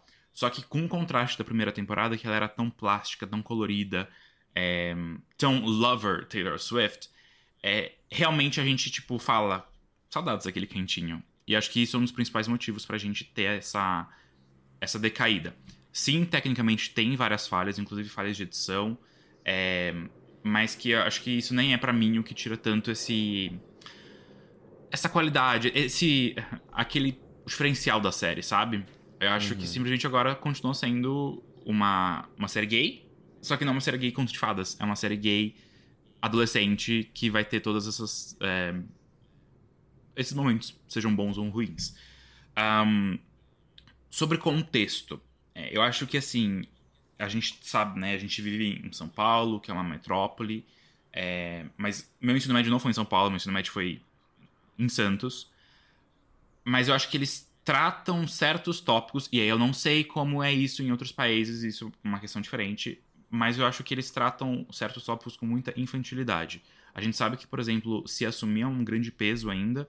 é, Hoje menos do que na nossa época, talvez. Hoje a gente sabe que tem crianças é, de 8, 10 anos que são abertamente LGBTs, em qualquer uma das letras. Ahn, e que o caminho está um pouco mais fácil. Não vou dizer que ele está fácil. E eu acho que é, Heartstopper, isso foi uma coisa que eu fui até pesquisar. Os livros Heartstopper se passam entre 2010 e 2012, se eu não me engano. Então faz sentido eles ainda trazerem certas dificuldades pra isso. Mas a série não se passa, né? Nessa época. A série se passa praticamente hoje, talvez 2021, 22. Então acho que eles complicam demais certas coisas que talvez não precisassem ser complicadas. Por exemplo, vou dar um exemplo aqui direto. Eles têm 16 anos. De 16 anos, o pessoal da minha sala, não sei a sala de vocês, falava sobre bebida e sexo abertamente. E são duas coisas que são quase que um tabu ainda no mundinho de Heartstopper. Então. É que eu acho que Heartstopper, eles não tratam disso porque o objetivo dela é performar bem com crianças mais novas, assim, adolescentes mais novos também. Sim, Então acho que por isso é que eles tiram. Só que se a gente for ver outras séries adolescentes, elas falam disso com muito. É, de forma muito aí mais a aberta. classificação indicativa muda. né? Exatamente. Porque, por exemplo, até se você vê Malhação, aqui no caso do Brasil, é, e outras séries, tipo Glee, por exemplo, não eram séries que a classificação indicativa permitia que necessariamente a gente visse. Sim, sim. Mas- É que eu acho que, tipo, se vai abordar de uma forma tão rasa, talvez fosse melhor não abordar, entendeu? Por É, exemplo. Eu acho que tem a cena, a cena que eles estão no quase ali, realmente eu fiquei tipo, nossa, não acho que é isso que aconteceu. Exatamente. Ne- hoje, não, com essa idade, não. Por isso que eu falei, talvez seja um aspecto cultural do UK, que não é Londres, é uma cidade um pouco, não muito afastada, mas assim, é uma cidade semi-suburbana, que eu não sei como isso aconteceria. É um corte Ah, cultural. o comparativo com Sex Education é, é direto, né? Exatamente. Porque eles têm a mesma faixa de idade. Exatamente. Então, assim. Então, é, é- isso eu acho que é, um- é um- uma questão que pra mim é, é forte, é justamente pelo período de tempo que se passa. Se fosse realmente em 2010, eu ia falar, beleza, faz sentido. Mas em 2023, eu acho que muita coisa já mudou nesse aspecto. Então, isso pra mim é um, um- um dos defeitos da série. É, eu acho que essa segunda temporada, e os livros acontece isso, mas a série quis ir muito além, é dar espaço para os outros núcleos. É, e aí eu acho que um, é muito positivo como a gente vê que existem famílias e famílias, pais e pais, é, amigos e amigos, que vão aceitar certas coisas com muito mais facilidade do que outros. Isso é ótimo. Só que a maneira que eles começam a colocar isso, inclusive dessa expansão do que é trazido nos livros, é, nem em todos os casos eu acho que é benéfica, sabe? Tanto pra história, de um ponto de vista técnico, quanto pra representatividade e pelo que a série foi na primeira temporada e tudo aquilo que a gente já falou. É que o Isaac ficou total descanteio, né? Também, assim, beleza, apresentou o que que é, mas ficou ali, o coitado. Ficou totalmente só, descanteio. É Assim, só olhando pra câmera, tadinho. eu não vou, eu não vou. Não vou falar. Não, tá tudo bem. Não eu, é, acho que, é eu acho que vem eu depois. que me cuidar. Eles deixam muitas coisas, muitas pontas abertas pra uma próxima temporada. Mas eu acho que, que é isso, assim. Não tem, eu, eu acho que justifica ter uma outra temporada por causa disso. Pra E fechar. também porque tem livro e tem livro pra contar, né? Tipo, tem história que aparentemente a gente não sabe. Sim. Mas é justamente esse o ponto. A série acho que ela perde é, o que fez ela tão especial na primeira temporada, entendeu? Não que ela perde o caminho, ela perde Que a é o essência. lance fairy tale, assim. Eu acho que é muito disso. E ao mesmo tempo que ela perde o fairy tale, ela não entra no, no campo da realidade com uma profundidade que ela precisaria pra tratar os temas que ela se propõe. Nossa, é já que você, querendo dizer. você lacrou. Você foi o, Sim. a conversa que a gente falou da lacrada, assim. Você fez justamente isso. É, é perfeito, é isso. Eu acho que ela fica Entendi. num, num meio de caminho, num, Num limbo. num limbo Saquei. que não é fantasia, não é realidade e Não atende nenhum dos dois mundos. Exatamente. O Fábio falou, ah, não, não são problemas que eu me relaciono hoje. Beleza, mas em, em teoria, a primeira temporada não são. é, hoje a gente não vai É, se relacionar com alguém gente- da mesma forma, tipo, da primeira temporada. E quando ela foi lançada ano passado, não era isso. Só que. é, nossa, Jess, foi perfeito. Perfeito. A gente pode falar os personagens que a gente se identifica? Podemos. Pode. Tá, eu me identifico com a Terra, porque eu acho que ela é, tipo, toda organizadinha, ela quer fazer as coisas acontecerem. Ela fala muito sobre os sentimentos dela, ela é muito clara quanto a isso, e ela não recebe isso das pessoas ao redor dela, e ela não consegue entender o porquê.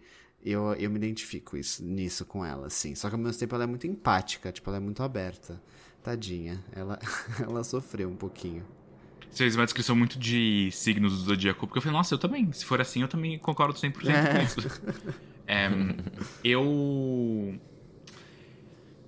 Pode ir, Fábio, porque eu tô pensando em um personagem. Porque eu me vejo um pouco em alguns, entendeu? Eu não me vejo unicamente Entendi. em um.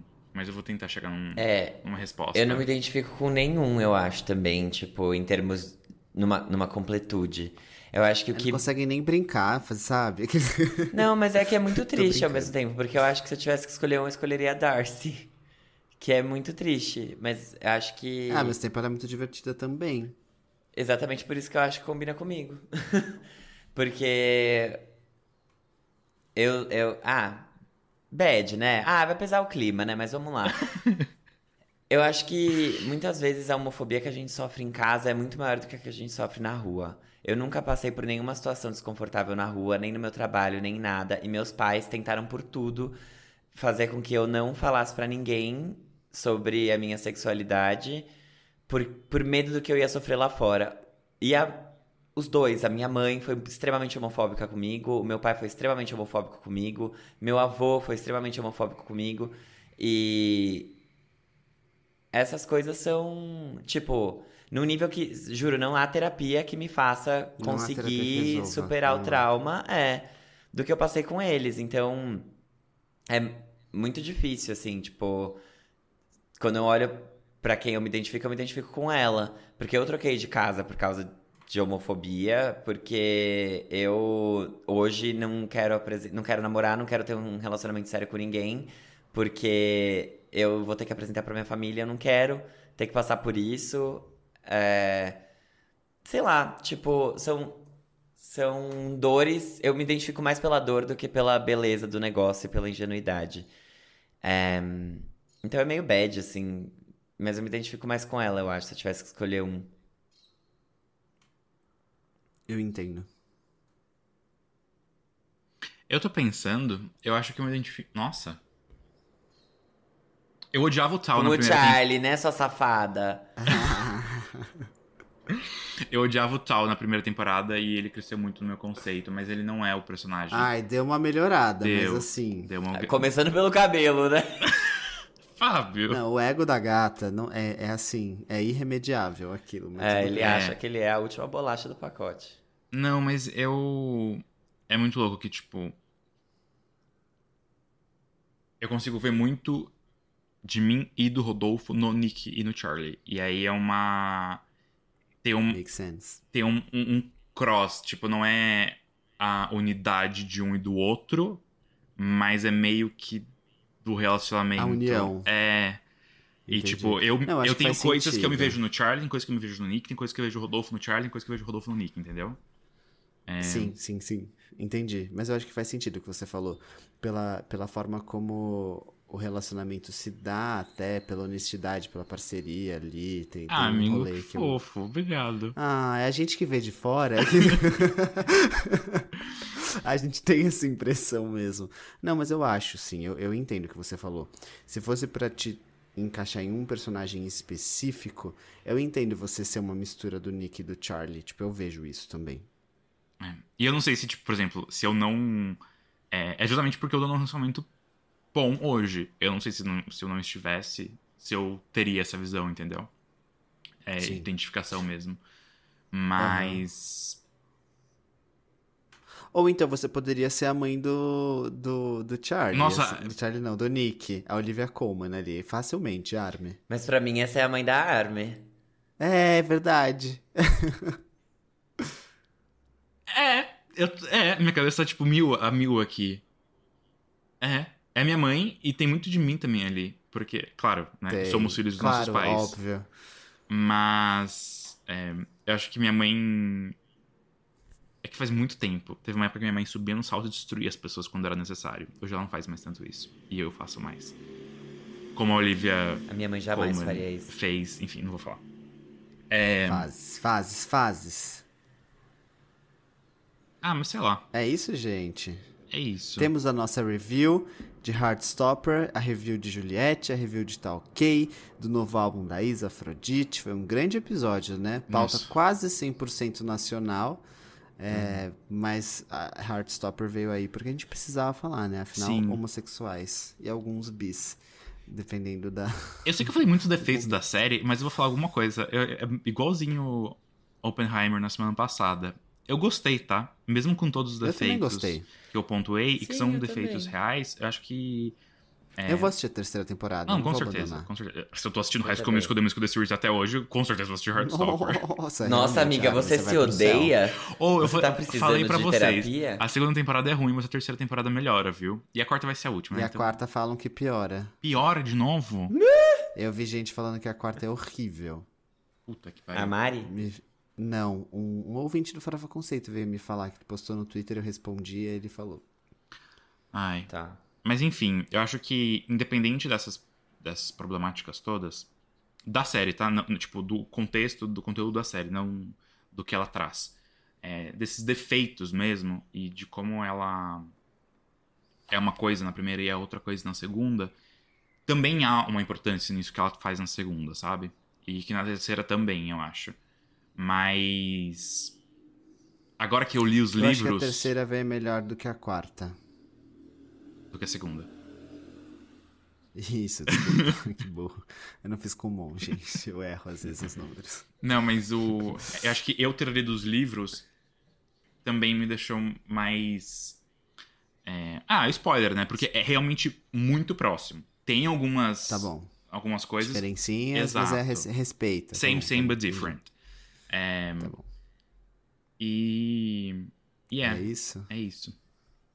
Tá bom. Até semana Então que nos vem. vemos na semana que vem. O que, que tem, será? Sei lá o que vai ter. Tem aqui, Clarice importa. Falcão. Truque. Ih, ih, menina. Oh, é bom que a gente tá com a terapia em dia, né? Pra ouvir Clarice Falcão. Ai. Um É isso, gente. Um beijo. grande Um beijo. beijo.